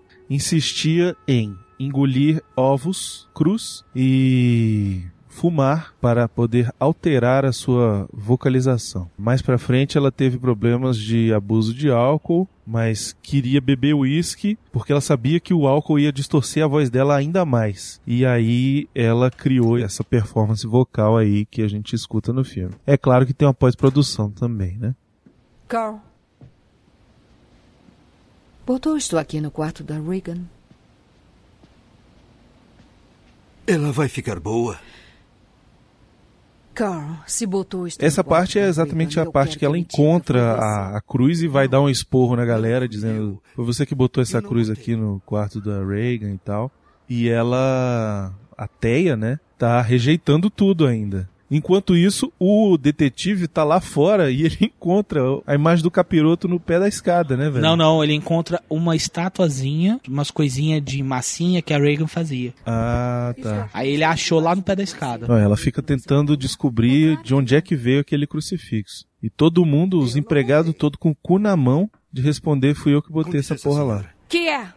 Um homem quer lhe falar. Que homem?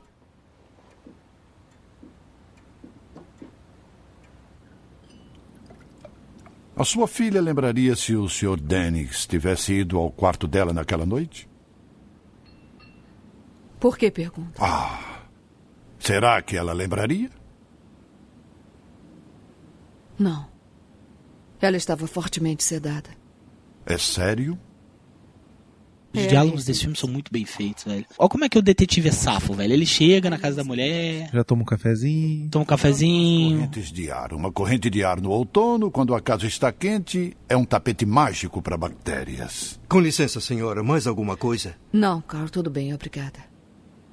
Tudo bem, Carl.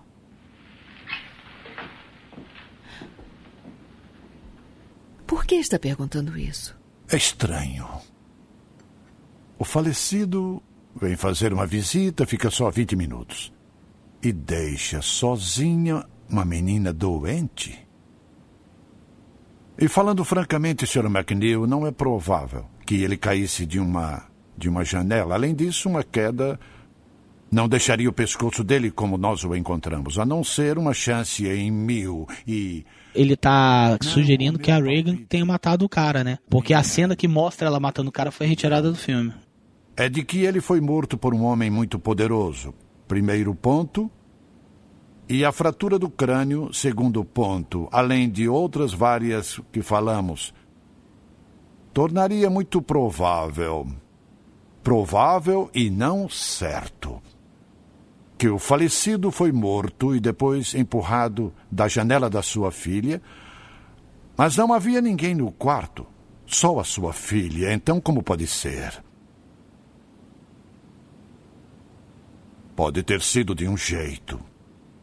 Veio alguém entre a hora Eu vou te dizer que eu prefiro o filme sem essa cena. Porque deixa uma certa tensão. A pessoa que tá assistindo a primeira vez e não viu a cena que eu falei, tá assim, putz, cara, será que foi ela? O Pois é, demônio? Quer dizer o quê? O demônio tá, já tá instaurado, Isso, né? exato. Eu acho, eu acho mais interessante. Sem, sem a cena. Eu acho que com a cena fica muito didático. E inclusive essa cena toda do próprio investigador fica meio sem sentido, porque a gente já sabe que foi ela. Mas os, os personagens não. Sim, os personagens não, mas pra gente, a gente não tá sofrendo como a mãe a indagação de que, poxa, será que foi ela? É, porque a mãe começa a se indagar. Quando o diretor sai, ela fala assim, cara, foi minha filha. Eu acho que a versão dela jogando o cara pela janela é meio didática demais. E o que eu acho interessante é que a mãe, ela no começo do filme, ela tá até bem, né? E ela também vai se acabando, ela vai ficando mais pálida. Acho que é de levar tanta porrada do diretor, velho. Essa mulher apanhou do diretor, meu irmão, tá no gibi. Bate nela por quê também? Pra poder pegar performance. Tem uma cena, daqui a pouco vai aparecer essa cena aí, que é a cena da, da masturbação do crucifixo. Quando ela entra no quarto, ela pega a Reagan se masturbando, e aí ela vai tentar pegar a Reagan, e a Reagan vai dar um safanão nela, e ela cai no chão. Só que ele precisava passar a impressão de que tinha sido com muita força, muito mais força que uma criança de 12 anos pode fazer. Então eles amarraram uma corda na cintura dela e falaram assim: a gente vai puxar pra dar o empuxo mesmo, entendeu? Pra falar assim, cara, foi uma porrada, como eles não vão dar uma porrada nela, eles vão puxar. Aí eles fizeram um teste, ela falou assim: ó, eles estão puxando muito pesado, pede pra maneirar. Aí o diretor, não, mas assim é legal. Ela, não, cara, tá me machucando. O diretor, não, beleza, vou maneirar. A atriz conta, quando ela virou de costas, ela, ela sentiu o diretor virar e pros caras e falar assim: arregaça. E eram uns três caras que estavam segurando a,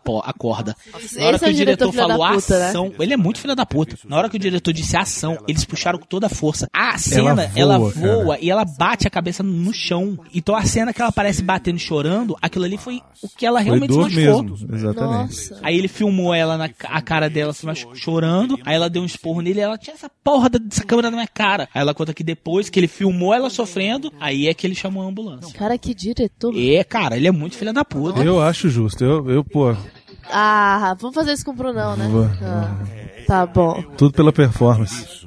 Mas para minha filha, poderia me dar um autógrafo? Ah, é claro. Ah, onde tem um lápis? Eu tenho aqui. Toma. Ah, ela vai adorar. Qual é o nome dela? Eu menti. É para mim. Está escrito aí atrás. Tudo bem. Kinderman. Tudo bem. Sabe aquele filme que a senhora fez? Anjo? Ah, sim. Eu vi seis vezes. Sério? Foi lindo. Obrigado. A senhora é muito amável. Tem uma cena que o Carras começa a, investigar. Sim, aí o Padre Carlos, ele é, ele é investigador da igreja. Ela fala assim, cara, eu tenho que ter ajuda da igreja. Ela pede ajuda para a igreja para exorcizar a filha dela. E ele fala assim, tudo bem, a gente investiga. E aí ele vai até o quarto dela e ele grava o som da fala dela. E ele leva pro apartamento dele para ele poder escutar. De repente, ele tá escutando e, ele, e aí o telefone toca altão e ele olha para trás e olha pro telefone. Aquela reação dele não foi do telefone. É que o diretor tava atrás dele deu um tiro com uma arma de verdade. Pá! E aí o, o susto que ele toma não é o telefone. Toma um susto por causa da arma que o diretor disparou. Pô, esse diretor adorava uma emoção realística, né? Porque puta que pariu, Ele né, é velho? pervão, pervão. Não, de boaça, então, pode gravar aí. Daqui a pouco o cara tá com a arma apontada, atirando pra tudo quanto é lugar, véi. Aí a gente tá vendo a cena agora do crucifixo, a famosa cena do crucifixo. Let Jesus fuck you. Cara, isso é errado até num filme, velho.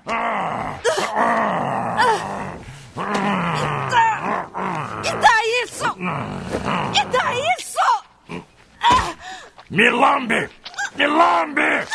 Ah! ah! ah! Cris!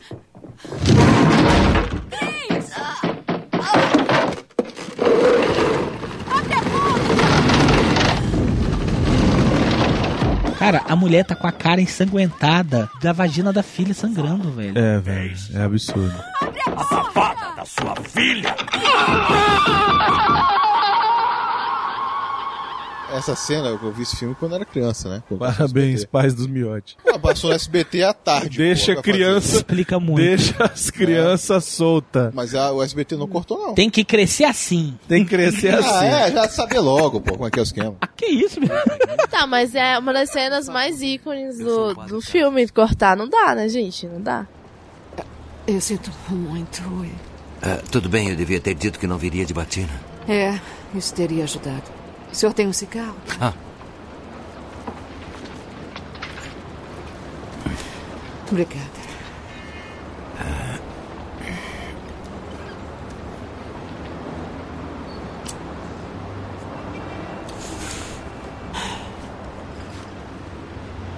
Está frio? É. É, Como um psiquiatra virou padre? Foi o contrário. A Irmandade me mandou fazer medicina. É. Onde? Harvard, Belleville, John Hopkins, esses lugares. Sim. É amigo do padre Dyer, né? É, sou. Amigo íntimo? Bem íntimo, Ele contou sobre minha festa? com certeza. Sobre minha filha? Eu não sabia que tinha uma filha. E Ele não falou dela? Não. Ah, Ele não disse o que ela fez? Ele não falou dela. Então os padres são muito reservados, né? A cara destruída dela agora, depois da cena do Fuck Me Jesus, cara. Aí é que é o recurso de roteiro. O roteirista falou, cara, eu preciso de um argumento pra levar uma mãe solteira, atriz, hollywoodiana, ateia, procurar a igreja. Falou, cara, qual a única coisa que pode acontecer de, assim, de grave que uma pessoa vá colocar todas as opiniões e todos os dogmas que ela tem a respeito de religiosidade no chão e falar assim, cara, a me ajuda. Agora Ah, vai gente, ter para, que que, ser. é isso? Ela só viu a filha dela se masturbando com o crucifixo, mandou chupar ela, deu um tapa na cara dela. Não, Não, ela igreja. pegou a Que filha isso? se masturbando, a filha dela pegou a, cabe a cara dela, enfiou na perereca sangrando e ainda deu um murro na cara da mãe que a mãe voou a metade da sala. Vocês estão esquecendo que ela sentou na cama, virou a cabeça 180 graus e ainda falou assim: Você gosta da sua? É, você sabe o que a puta dessa filha fez? Bom, primeiro eu teria que pô-la numa máquina do tempo para voltar ao século XVI. Eu não entendi. Isso não acontece mais, senhora McNeil. Ah, é? Desde quando? Desde que aprendemos sobre doenças mentais, paranoia, esquizofrenia, tudo que me ensinaram em Harvard. Senhora McNeil, desde que entrei para os jesuítas, não conheci um padre que tenha feito um exorcismo nenhum. Ah, bom. Ah, acontece que uma pessoa muito próxima a mim está. Talvez esteja possuída e precisa de um exorcismo. Padre Carlos é minha filha. Então é a maior razão para esquecer o exorcismo. Por que eu não entendi? Primeiro, isso pode piorar as coisas. Como? Segundo, a igreja, antes de aprovar um exorcismo, conduz uma investigação para ver se é garantido. Isso leva tempo. Enquanto Ah, é? isso, a sua filha. Mas o senhor pode não, fazer? não posso. Eu pode? preciso da aprovação da igreja, que raramente é dada. Mas. Mas pode vê-la. Sim, posso. Posso vê-la como psiquiatra, mas não. A psiquiatra não, ela precisa de um padre. Ela já foi a todos os psiquiatras do mundo e eles me mandaram para o senhor. Agora vai me mandar de volta para eles. Ah, meu Deus, ninguém vai me ajudar. A senhora não está entendendo. A sua filha. Ah, meu Deus, não pode ajudar ela.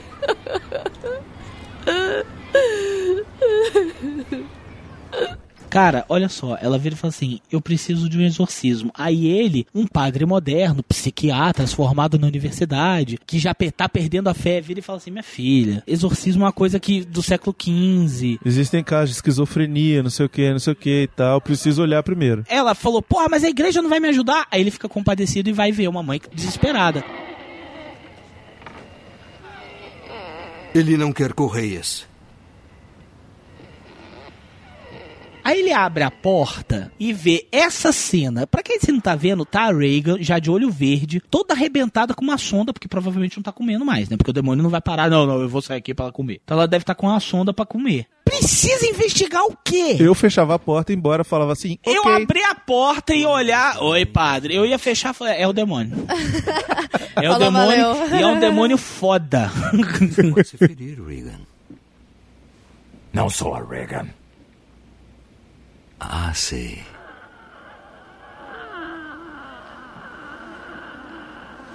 Vamos nos apresentar. Eu sou Damian Carras.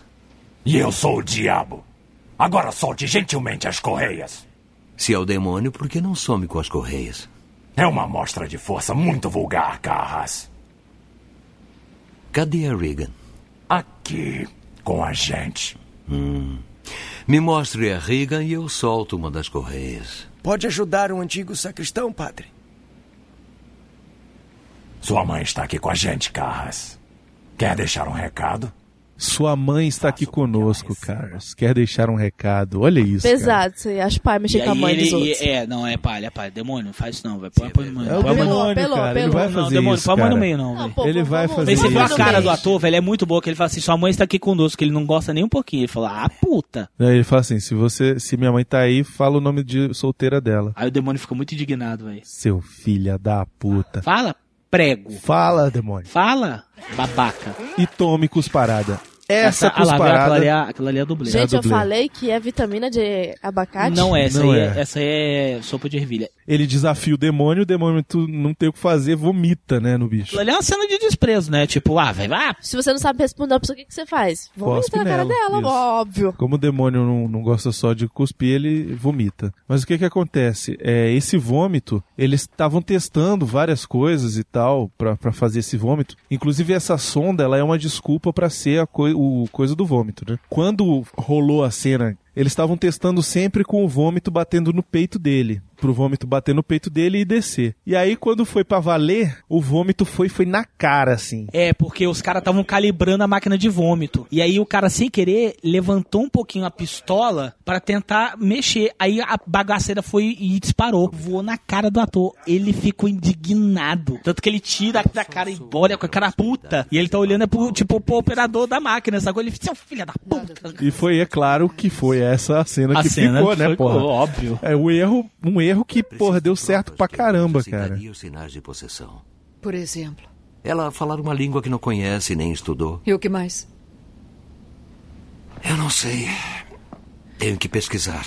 Eu pensei que era um especialista. Não há especialistas. Talvez saiba mais sobre possessão do que a maioria dos padres. Veja bem, a sua filha não diz que é um demônio, diz que é o próprio diabo. Se a senhora tivesse visto tantos psicóticos quanto eu, perceberia que é a mesma coisa do que dizer que é Napoleão. A senhora me perguntou o que eu acho melhor para sua filha. Seis meses em observação no melhor hospital possível.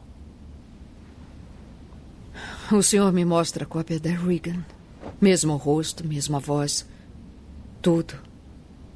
Eu sei que não era a Regan. Eu sei aqui dentro. E eu estou dizendo que aquela coisa lá em cima não é minha filha.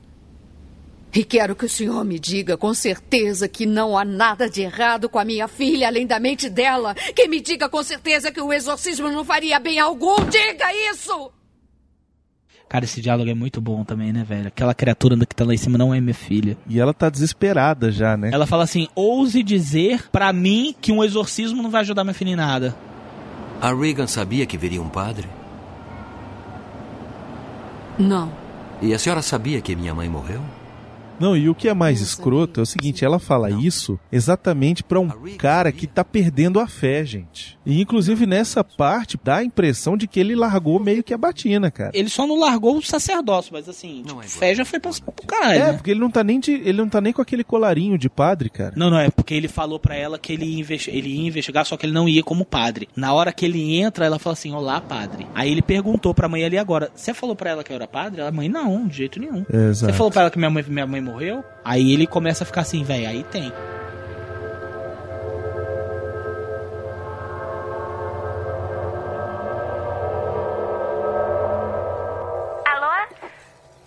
está muito perto. Toma. Pega, não põe muito perto da boca. Ah, tá bom. É. Alô, pai? Sou eu.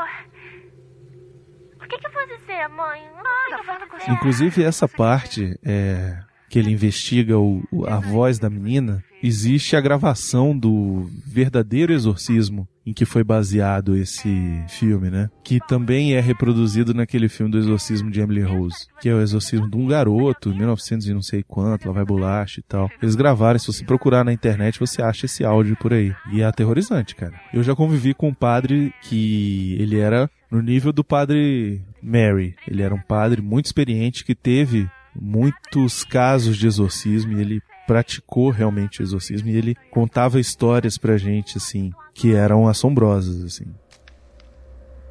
Ele partiu o pão, deu a seus discípulos e disse: Tomai todos vós e comei. Porque este é o meu corpo.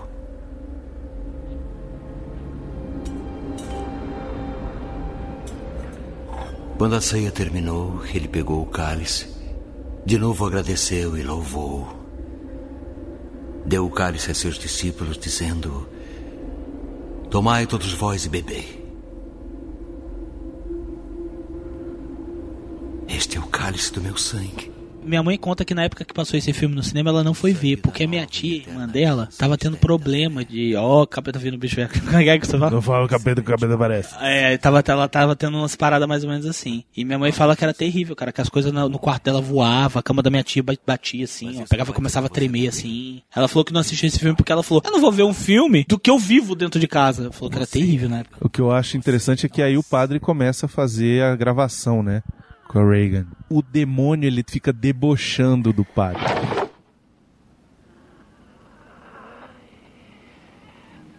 Você fez isso?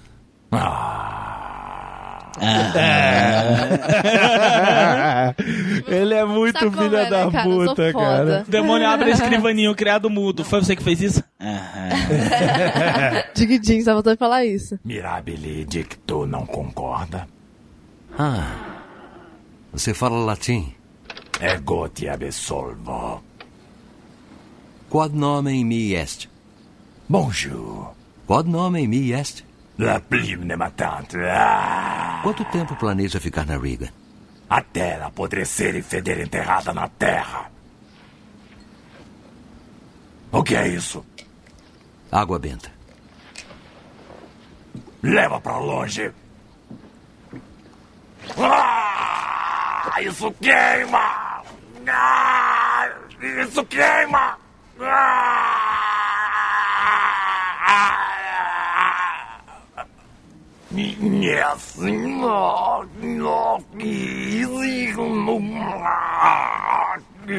Aí vem a prova definitiva, né? Sim, ele joga água benta e ela. É, só que tem uma coisa. Ele jogou água de torneira e ela tá reagindo como se fosse água benta. Ela tá, tipo, falando em línguas. E ele tá gravando. Só que a investigação vai mostrar que não é línguas. É inglês de trás pra frente. Ele falou, velho, isso é coisa do demônio. Como é que uma garota de 12 anos vai falar de trás pra frente? É, essa cena é muito sinistra, porque quando termina, o padre já tá. Ele já tá, ele já tá decidido, né? É, ele já, já sabe que ele vai ter que avisar o Maticano, Cara, velho. o padre ateu tá convencido que a garota tá com um corpo, cão no corpo. É, mas não tem como, né, cara?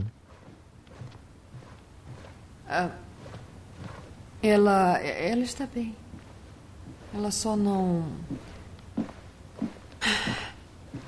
Eu não quero falar sobre isso, tá bom? Ah, tá bom, eu te ligo. Eu te ligo assim que acabar, está bem? Não, é que eu estou passando por um momento difícil e tenho que. Não, não. Não. Não é nada. Obrigada, tchau.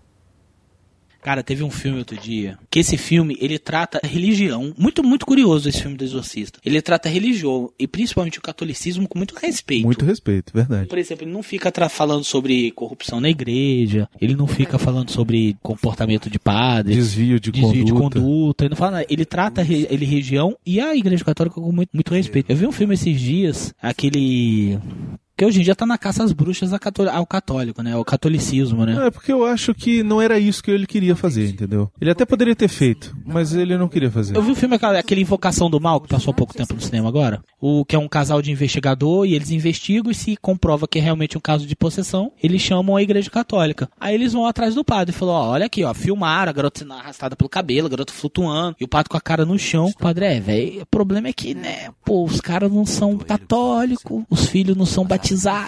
Aí os caras, porra, pelo amor de Deus. Aí eu tava comentando com a minha mulher, falei, cara, olha como é que é hoje em dia. Pega um roteiro que, mesmo sei lá se a intenção do roteiro não foi essa, os caras tentam desmerecer, desmoralizar a religião de qualquer jeito, né? Porque até porque quem faz o exorcismo é o cara lá, não é o padre no filme. E ainda fala isso, pô, cara, deixa a garota sofrer, deixa a família sofrer, deixa a família se fuder, eles não pagam o dízimo. É, pelo pouco que eu conheço de exorcismo, eu sei que é uma prática que a igreja católica ela reluta muito em praticar. É exatamente como é tratado mais ou menos nesse filme. É porque é um show de horrores, né, cara? Senão vira um show de horrores, né? Isso, exato. Se não vira prática comum demais. Se não desculpa quem, quem segue, mas é a verdade. Se não vira o canal da Universal na hora do descarrego. Dennis. Ela empurrou ele da janela.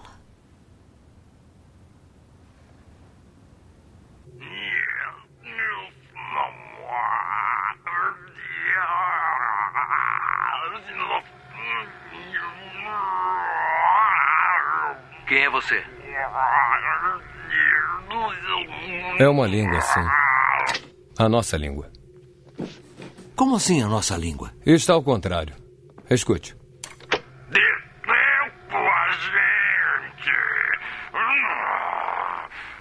Deixa ela morrer.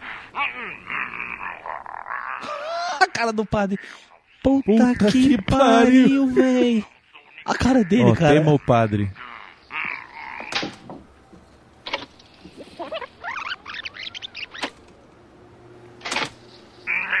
Tenho medo do padre. Mary. Puta merda, pá. Caraca. Sempre caio nessa. E pra ele que foi um tiro na orelha.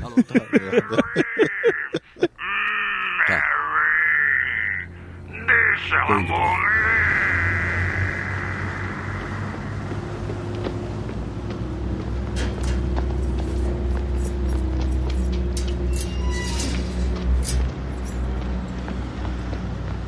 A igreja católica hoje ela ainda reluta muito em praticar o exorcismo. Ela tem que fazer exatamente como é nesse filme, investigar o máximo possível antes de autorizar o exorcismo. Eu vi um padre falando, dando uma entrevista uma vez, acho que no Fantástico, falando sobre isso. Leva-se às vezes anos. Anos, exatamente. Não, incrível agora é a fotografia do filme, olha só. Não, isso, essa é que cena é fantástica. Olha lá, é perfeito.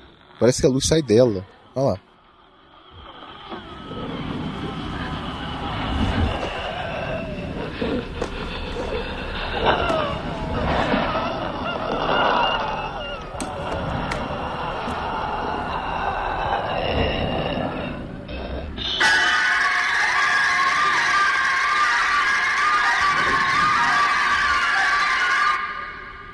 As chagas.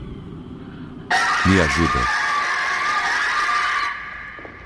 Ah, uma coisa que a gente tem que falar, como é que eles fizeram o quarto ficar frio, né? Porque sempre tem essa ideia que manifestações espirituais ou demoníacas sempre dá frio no ambiente, né? Isso se chama ar-condicionado no máximo. Isso, exatamente. Eles pegavam uns 5, 6 ar-condicionado industrial e ligavam no- na sala. No 100. No máximo, e deixava a noite inteira. E aí entrava todo mundo e a, a garotinha entrava de camisola. Então ela sofreu pra caramba pra dar o efeito de fumaça saindo da boca. George Tal já é seca. E o ar-condicionado deixa o ar mais seco ainda. O vaporzinho de água é uma mistura de umidade com frio. Como tava muito seco o ar, eles tinham que diminuir a temperatura muito mais. Eles falavam que chegavam no, no dia, no dia seguinte no estúdio e tava tipo gelo encrustado assim na janela, assim. Congelava a janela, cara. Pode ser melhor ter um homem experiente, talvez. Talvez alguém que tenha passado por missões no estrangeiro. Eu entendo, Excelência. Vamos ver quem temos. Enquanto isso, eu lhe telefono assim que souber. Obrigado, Excelência. Ele conhece o ambiente. Duvido que haja perigo em deixá-lo ajudar. Seria um psiquiatra presente, afinal. Mas e o exorcismo? Faz alguma ideia? Que tal Lancaster Marin? Ele. Tenho a impressão de que ele estava no Iraque, trabalhando em alguma escavação perto de Nínive. É, tem razão, Mike, mas já terminou. Ele voltou há três ou quatro meses. Está em Woodstock agora. O que ele faz lá? Leciona? Não, está trabalhando em um outro livro. Não acha que ele está muito velho, Tom? E a saúde dele? Ele deve estar bem. Ainda fica por aí escavando tumbas. Hum. Além disso, ele Uma produção geralmente leva de um a dois anos naquela época. Hoje em dia não mais. E em um e dois anos é tempo pra cacete. Coisas podem acontecer. Acidentes podem acontecer, as pessoas podem morrer. É normal que durante o processo de pós-produção, pré, durante e pós-produção, aconteça de ter casos de pessoas morrendo e tal. Só que nesse filme teve muita coisa. Muita gente se acidentou. Teve muita coisa esquisita dentro do estúdio, do- ao ponto, tipo assim, na gravação que eles estavam gravando as cenas do quarto, que o estúdio pegou fogo. Não se sabe como que ele pegou fogo, porque pegou fogo só em determinados pontos. Então tem uns mistérios, assim, entendeu? Que eles não atribuem a nada, mas são coisas que chamam atenção. Obviamente eles não vão falar que foi o capeta. Que não tem como provar, né? Por exemplo, muita gente se acidentou, teve realmente muita gente da produção que morreu, mas morreu em circunstâncias, assim. Acidente de carro, outro morreu com um tiro, acho, outro morreu do coração.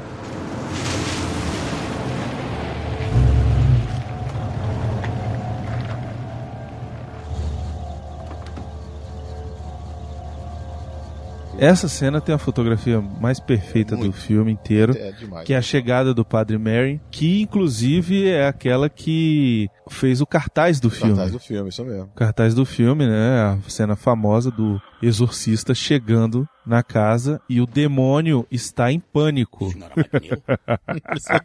o demônio está com medo. O demônio tá tenso, velho. Sou o Padre Agora Mary, sou eu chegou. mesmo.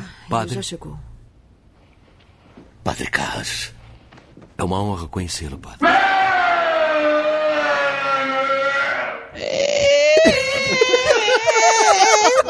Eu esqueci minha cruz ali na igreja e já volta ali. Eu vou, vai, vai, vai, indo.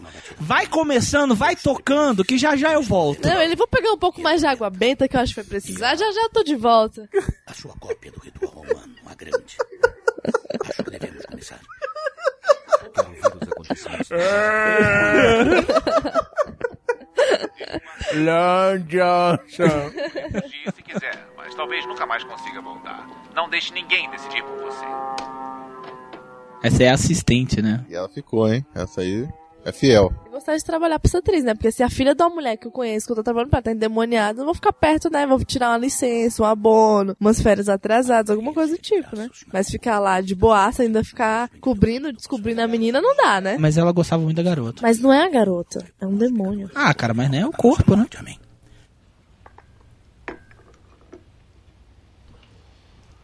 Obrigado. Muito obrigado. De nada.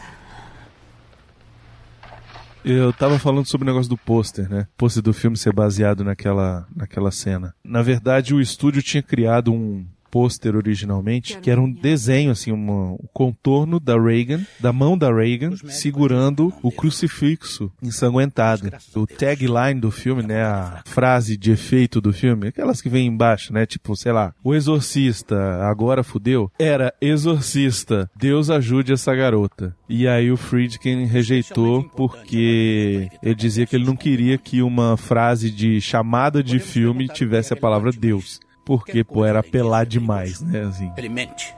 O demônio mente. Vai mentir para nos confundir. Mas também vai misturar mentiras com verdades. Para nos atacar. O ataque é psicológico, Damien. E poderoso. Então não escute. Lembre-se disso. Não escute. Seria útil se eu lhe informasse sobre as diferentes personalidades que a Reagan manifestou. Até agora eu diria que parecem ter sido três. Ela está convencida de uma. Cara, o Max von Sydow, ele é um grande ator, É um né, grande velho? ator, exatamente. Atua muito bem mesmo. O Father Karras também tá fantástico nesse filme. Você sente o pânico desse cara, né? Sacanagem ter ganhado o Oscar, viu?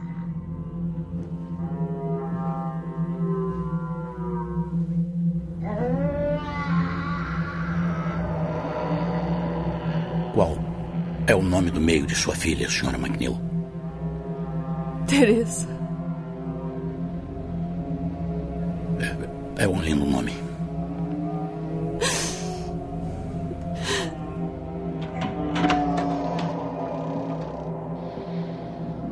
Tem um diálogo que segue a sequência, que entra na sequência do exorcismo, que é muito legal. Que eles estão na escada. É o melhor diálogo do filme.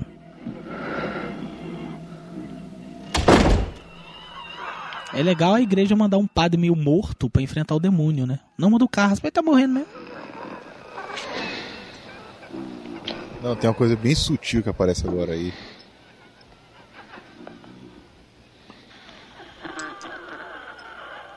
Ponha seu pênis na bunda dela, seu chupador, filho da mãe. Silêncio! Caralho, o Gandalf? Não foi? Ó, é agora, olha só, olha só, olha só, agora, ó. Ritual para exorcismo. Pai nosso que estás no céu. Olha, olha o Carlos, ele fica com um cagaço porque ele achou que ia cuspir nele de novo. É Ah. muito engraçado, ele olha o cagaço dele pra não ser cuspido. O pão nosso de cada dia nos dai hoje. Perdoai as nossas ofensas. Olha a linguinha, olha a linguinha, olha a linguinha. Olha a E linguinha. não nos deixeis cair em tentação. Mas livrai-nos do mal. Salvai-me, ó Deus, por vosso nome, para que defendam a minha causa. Homens orgulhosos levantaram-se contra mim. Homens violentos reviram a minha vida. Mas Deus é meu salvador. E o Senhor sustenta a minha vida.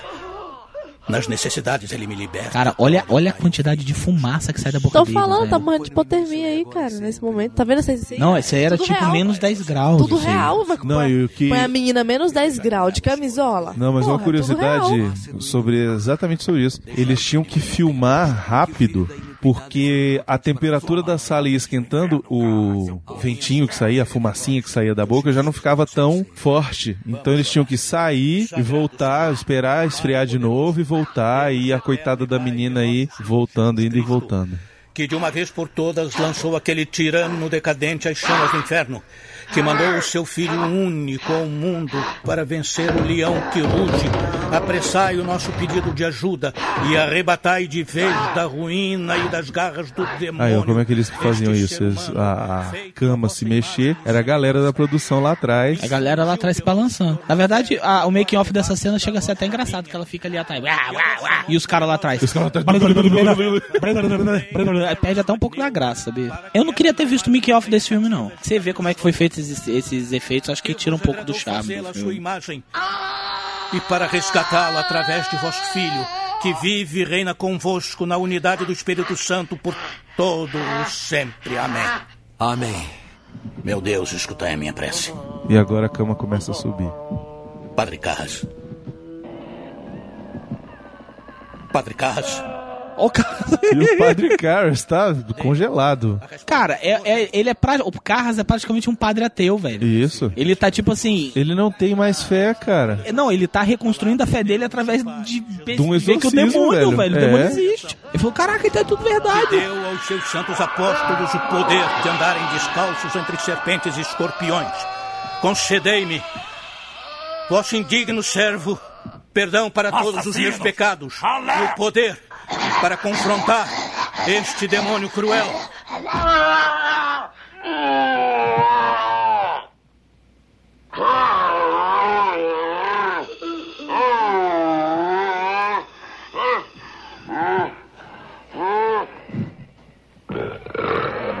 Essa aí já é a dublê, ó. Olha a cruz do Senhor. Vai embora, poder hostil. Ó Senhor, escutai a minha Que a minha súplica chegue até vós. Que o Senhor esteja com você. E também com o Senhor.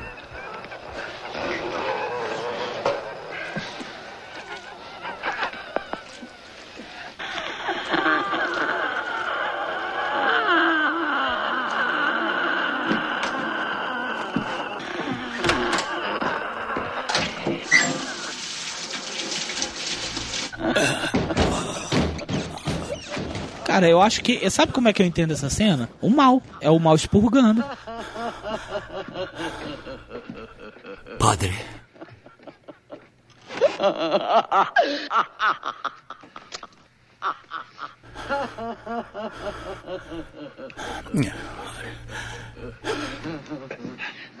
É engraçado, o demônio ataca só o Carras, ele não ataca o Mary em hora nenhuma, você percebeu? Ele não consegue, cara. O Mary é muito poderoso pra ele. Eu expulso espírito impuro! sua bunda, sua em bicha! nome do Senhor Jesus Cristo! É Ele quem o comanda! Ele que o lançou das alturas do céu para as profundezas do inferno! Dane-se ele! Vai embora! Dane-se ele, desta Carras! criatura de Deus! Vai embora!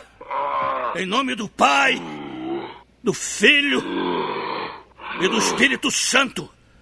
Com este sinal da Sagrada Cruz de nosso Senhor Jesus Cristo, que vive e reina com o Pai e o Espírito Santo.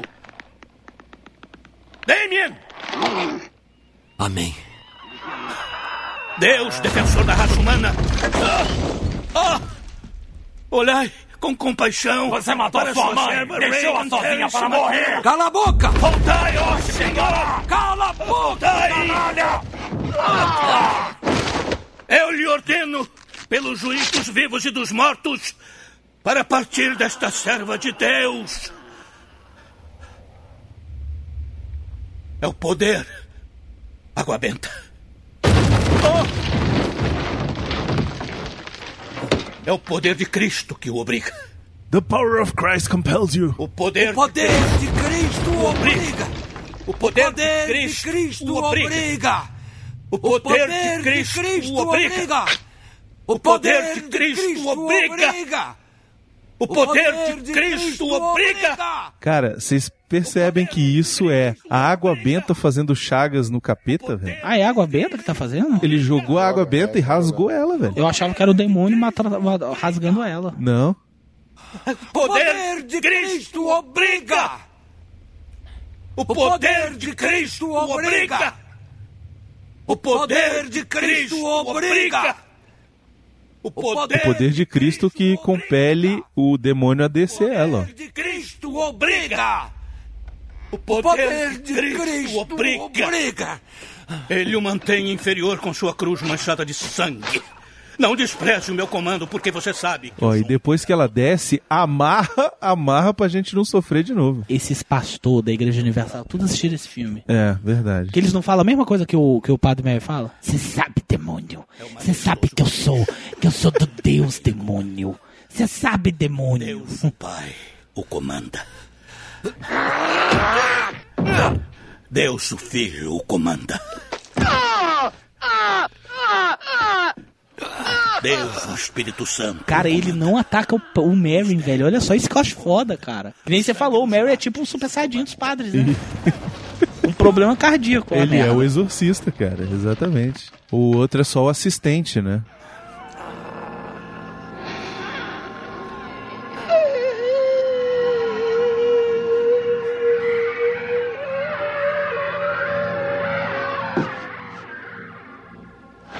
Dê lugar ao Cristo, seu príncipe dos assassinos. Você é culpado perante Deus Todo-Poderoso. É culpado perante seu filho. Culpado diante de toda a raça humana. É o Senhor quem o expulsa. Ele que vem julgar os vivos e os mortos. E o mundo é o fogo. Eles conseguem enxergar justamente o demônio por trás do, da, da criança, né? velho? Manipulando ela, cara. Cara, esse filme é muito bem feito, velho. Cara, é muito bem feito.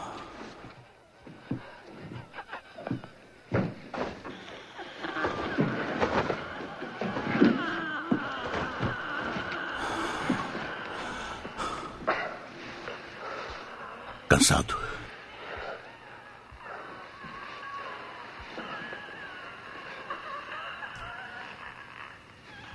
Vamos descansar antes de recomeçarmos. Que eles param pra descansar, né, cara? Porque ainda, eles viu? estão numa maratona, É, né? tipo, bicho? acabou o primeiro round, né? Olha a cara do Ca- Carras, o Carras, ele tá, velho, ele tá, Ele tipo... Parece que passou um avião em cima Não, dele. ele, pa- velho. ele tá assim, velho, ele tá, ele tá totalmente... Tá bolado só, gente. Não, ele tá assim, cara, que merda de vida, velho.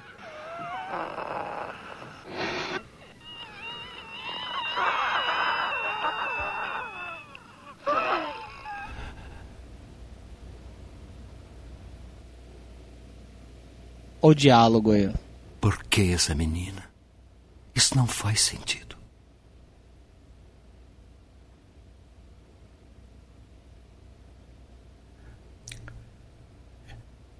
Eu acho que é para nos desesperar. Para nos vermos como animais horríveis. Para rejeitar a possibilidade de que Deus possa nos amar.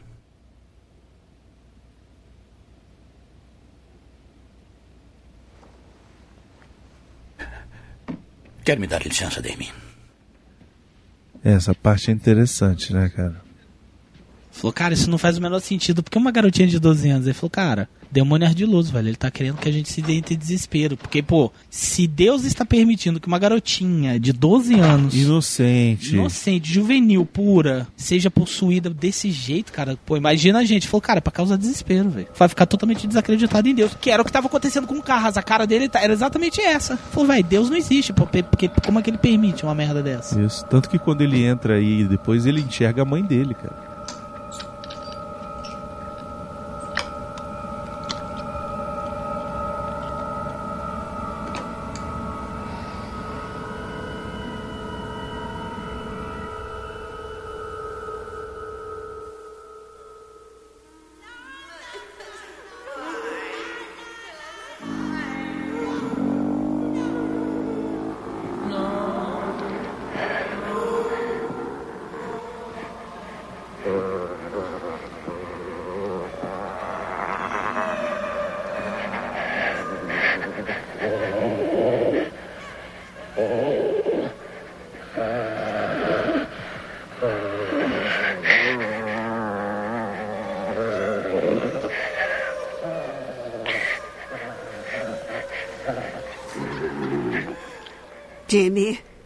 Que faz isso comigo? Por favor, Jimmy. Estou com medo. Você não é minha mãe. Jimmy, por favor.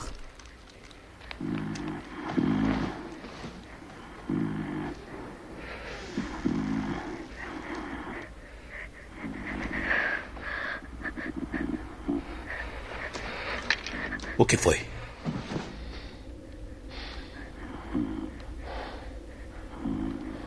O coração dela. Pode lhe dar alguma coisa? Ela vai entrar em Jimmy, por que fez isso comigo? Por que você me abandonou? Já disse que não Por é quê? minha mãe! Não escute! Por que, Jimmy? Damien! Jimmy, por favor. Saia.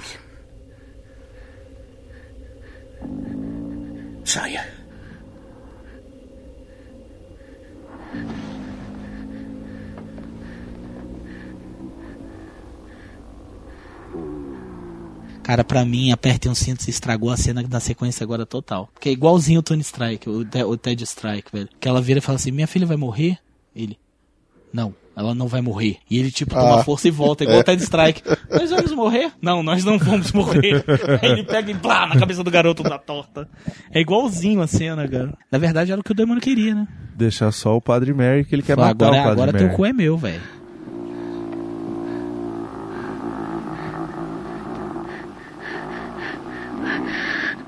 E ele sabe que o Padre Mary tá mal, tá doente. É melhor a cara que ela faz quando ele tá morto, quando o carro chega. Ah, ela, a cara de orgulhosa, ela. É. Aquela cara de porra. Ela, ela a cara de que não tá acreditando que A ela cara matou de ele. será que eu matei mesmo? Ela, desculpa, eu sou. Ai, gente, I'm a desculpa. naughty girl. É. E olha como é tenso, cara. Não tem uma trilha sonora.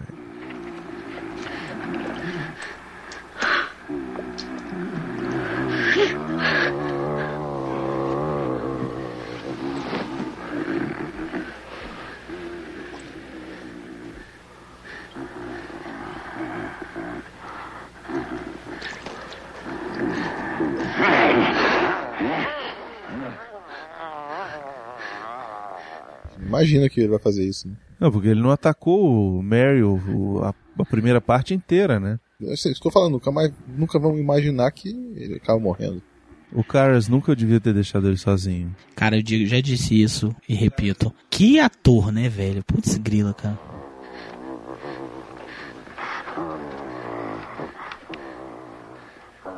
Pai nosso, que estás no céu, santificado seja o vosso nome.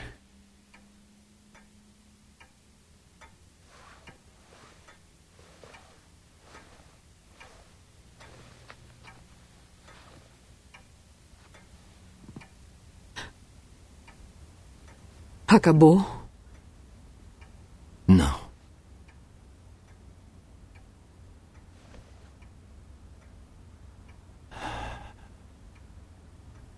Ela vai morrer.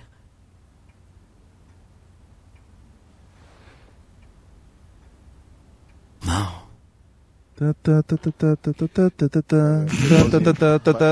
Quer distrair. Lá vai ele. Não, cala a boca, não sabe o filme não.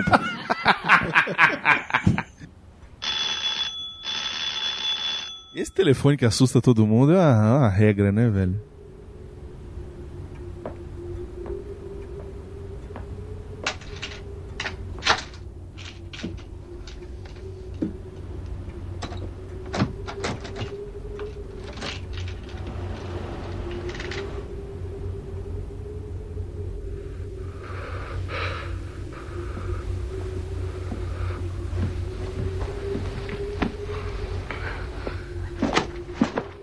E ela solta, né, cara? Soltinha e com cara de. Cara, olha lá. Cara de cansada, olha lá, a cara de cansada dela. Tipo.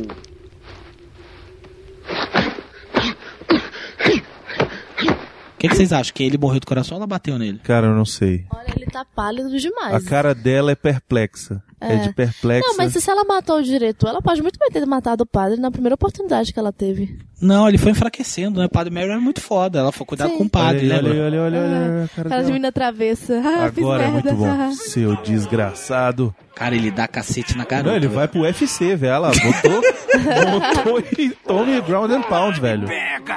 Me pega! Entra em mim! Me pega! Me pega! Me pega!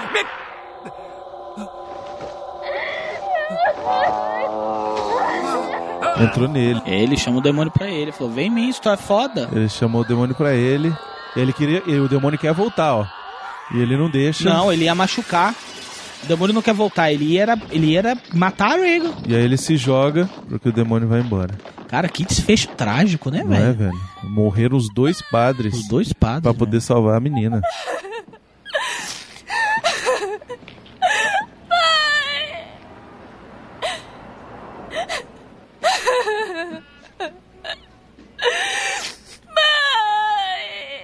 Chame uma ambulância, rápido!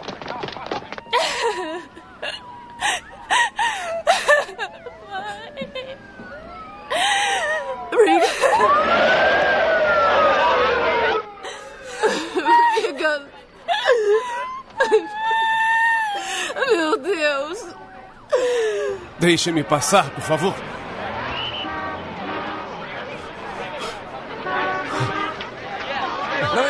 Essa cena aí é o que ele emoção. Quer fazer uma confissão?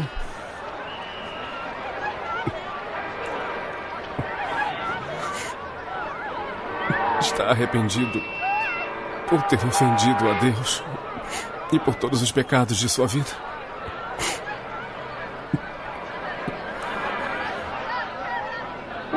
Ego te absolvo in nomine Patris et Filii et Sancti.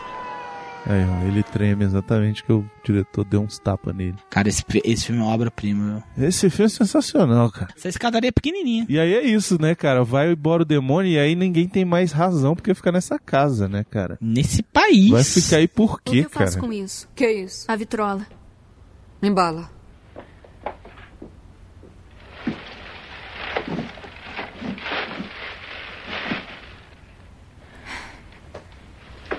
Acabou.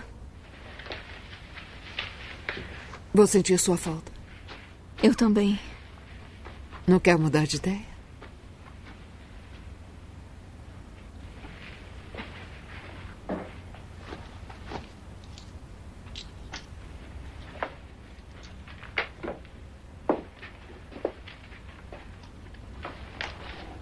Achei isso no quarto dela.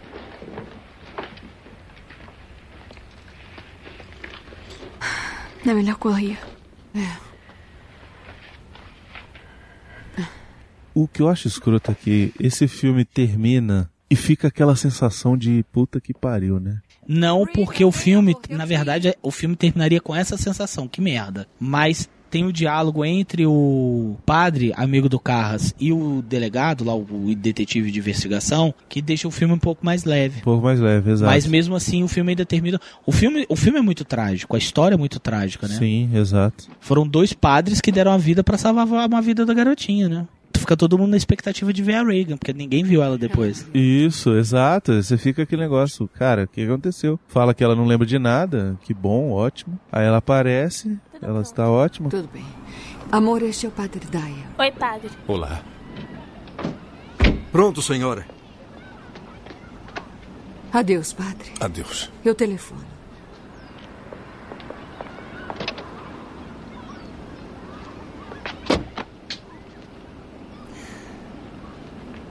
Essa parte também é foda. Ela olha o colarinho e, e sente uma vontade de dar um beijo. Tipo, ela, ela dá um beijo, não sabe nem porquê.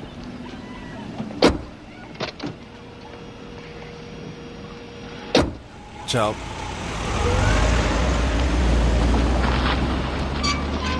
Até logo, padre. Espero vê-la de novo. Eu também espero. Padre Dyer.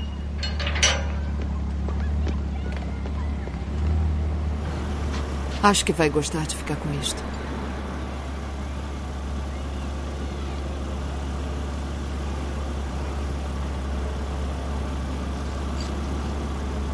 Fique com você.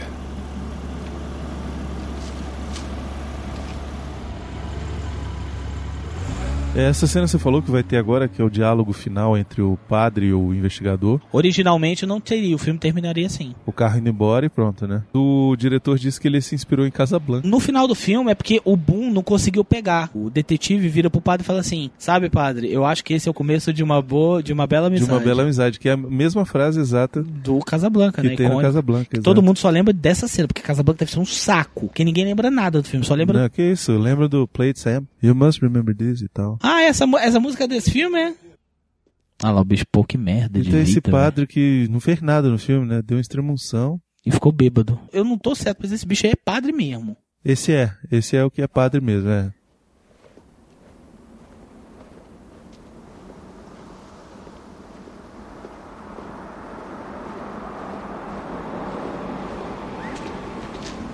Agora, você presta atenção de onde que era a janela e onde o cara voou lá na escada lá embaixo, velho. Não, a janela ficava lá atrás. Não, mostrou esse- a janela quebrada ali. Tu não viu aí? Mostrou a janela quebrada, tampada com madeira, madeirite. Porra! Pense no voo. Parecia bem.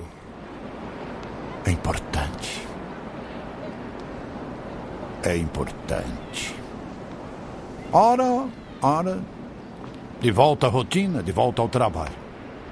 Tchau, padre. Tchau.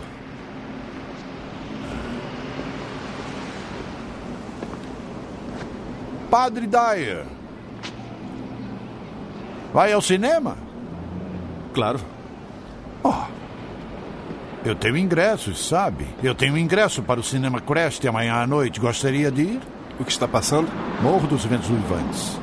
Com quem é? A Radcliffe e a Jack Gleason. E no papel de Catherine Earnshaw, Lucille Ball. Essa porra desse detetive que fica oferecendo também ingresso de cinema pra todo mundo. Parece miote, né? é, vamos ao cinema? Não. Pô, quer ir? Vamos lá ver Vingadores 2. Bora. Vamos lá ver Tim Maia. Já viu Tim Maia? Já viu Tim Maia? Lá ver o Tim Maia. Tem ingresso, passo Z. Passo Z.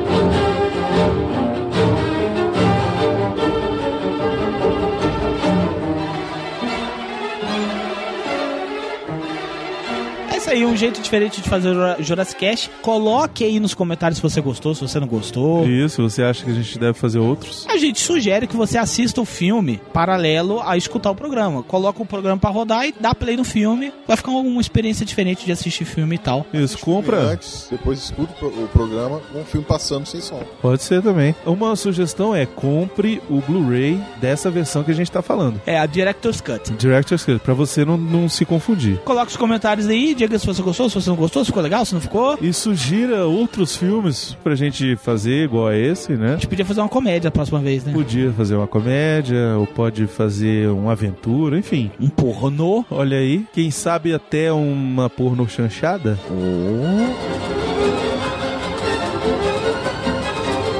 Não pensa no diabo, diabo parece. É, né? Não é ateu. Vai, acredito não. É, não acredito. Até lembro quando ela mandou um e-mail pra gente, era Lid Eisen. Não era, não era Bruno, não. Era Eisen. Eisen. 17 anos de idade botou o nome do cara. Não, mas a gente olhava pra cara dele, não é? Gente, eu já ganhei A gente olhava e falava assim, velho, olha a cara de broxa. Olha a cara de namorado. broxa desse cara, velho. A Lidiane toda simpaticona, assim, desse jeito, e ele assim, do lado dela. Fazendo bico. Como é que, é- como é que era só que ele ficava falando? Era por aí, era assim mesmo. Ela ficava assim. É. Caralho, ele era muito broxa, velho. Isso tudo é pros extras, viu? E eu espero que ele escute, seu broxa. Seu caralho. broxa. Seu broxa. Seu merda. Todo mundo Eu, odiava diabo, ele. vai. Eu nunca vi ele, eu era morrer, morro de vontade de sentar na cara dele. Eu nunca tinha visto. você... Ele dava, ele não tinha cara de que dava vontade de bater nele. Dava. Se olhar pra cara, falei, velho, que vontade de dar na cara dele, mas eu conheço o cara, não importa. Por? Porque eu quero. é mais forte É do mais que forte eu. do que eu. Olha a cara da Lidiane, velho. Olha a cara dela, olha a cara dela olha lá. Não sei nem o que a gente chamou. Olha a cara dela, velho. Olha a caralho. Foi trabalhar de, leva, de modelo hoje, pô. Que é o quê? Não, é que eu tô, eu tô com sono, gente, é só isso. Mas é, não, na real, é porque eu tô cansada mesmo. Né? Poder do Jurassic Cast é obriga. Cadê a pizza, miote? Ah, anima qualquer um, né? Pois é, né? Aí a outra. Acordei! Paisaça!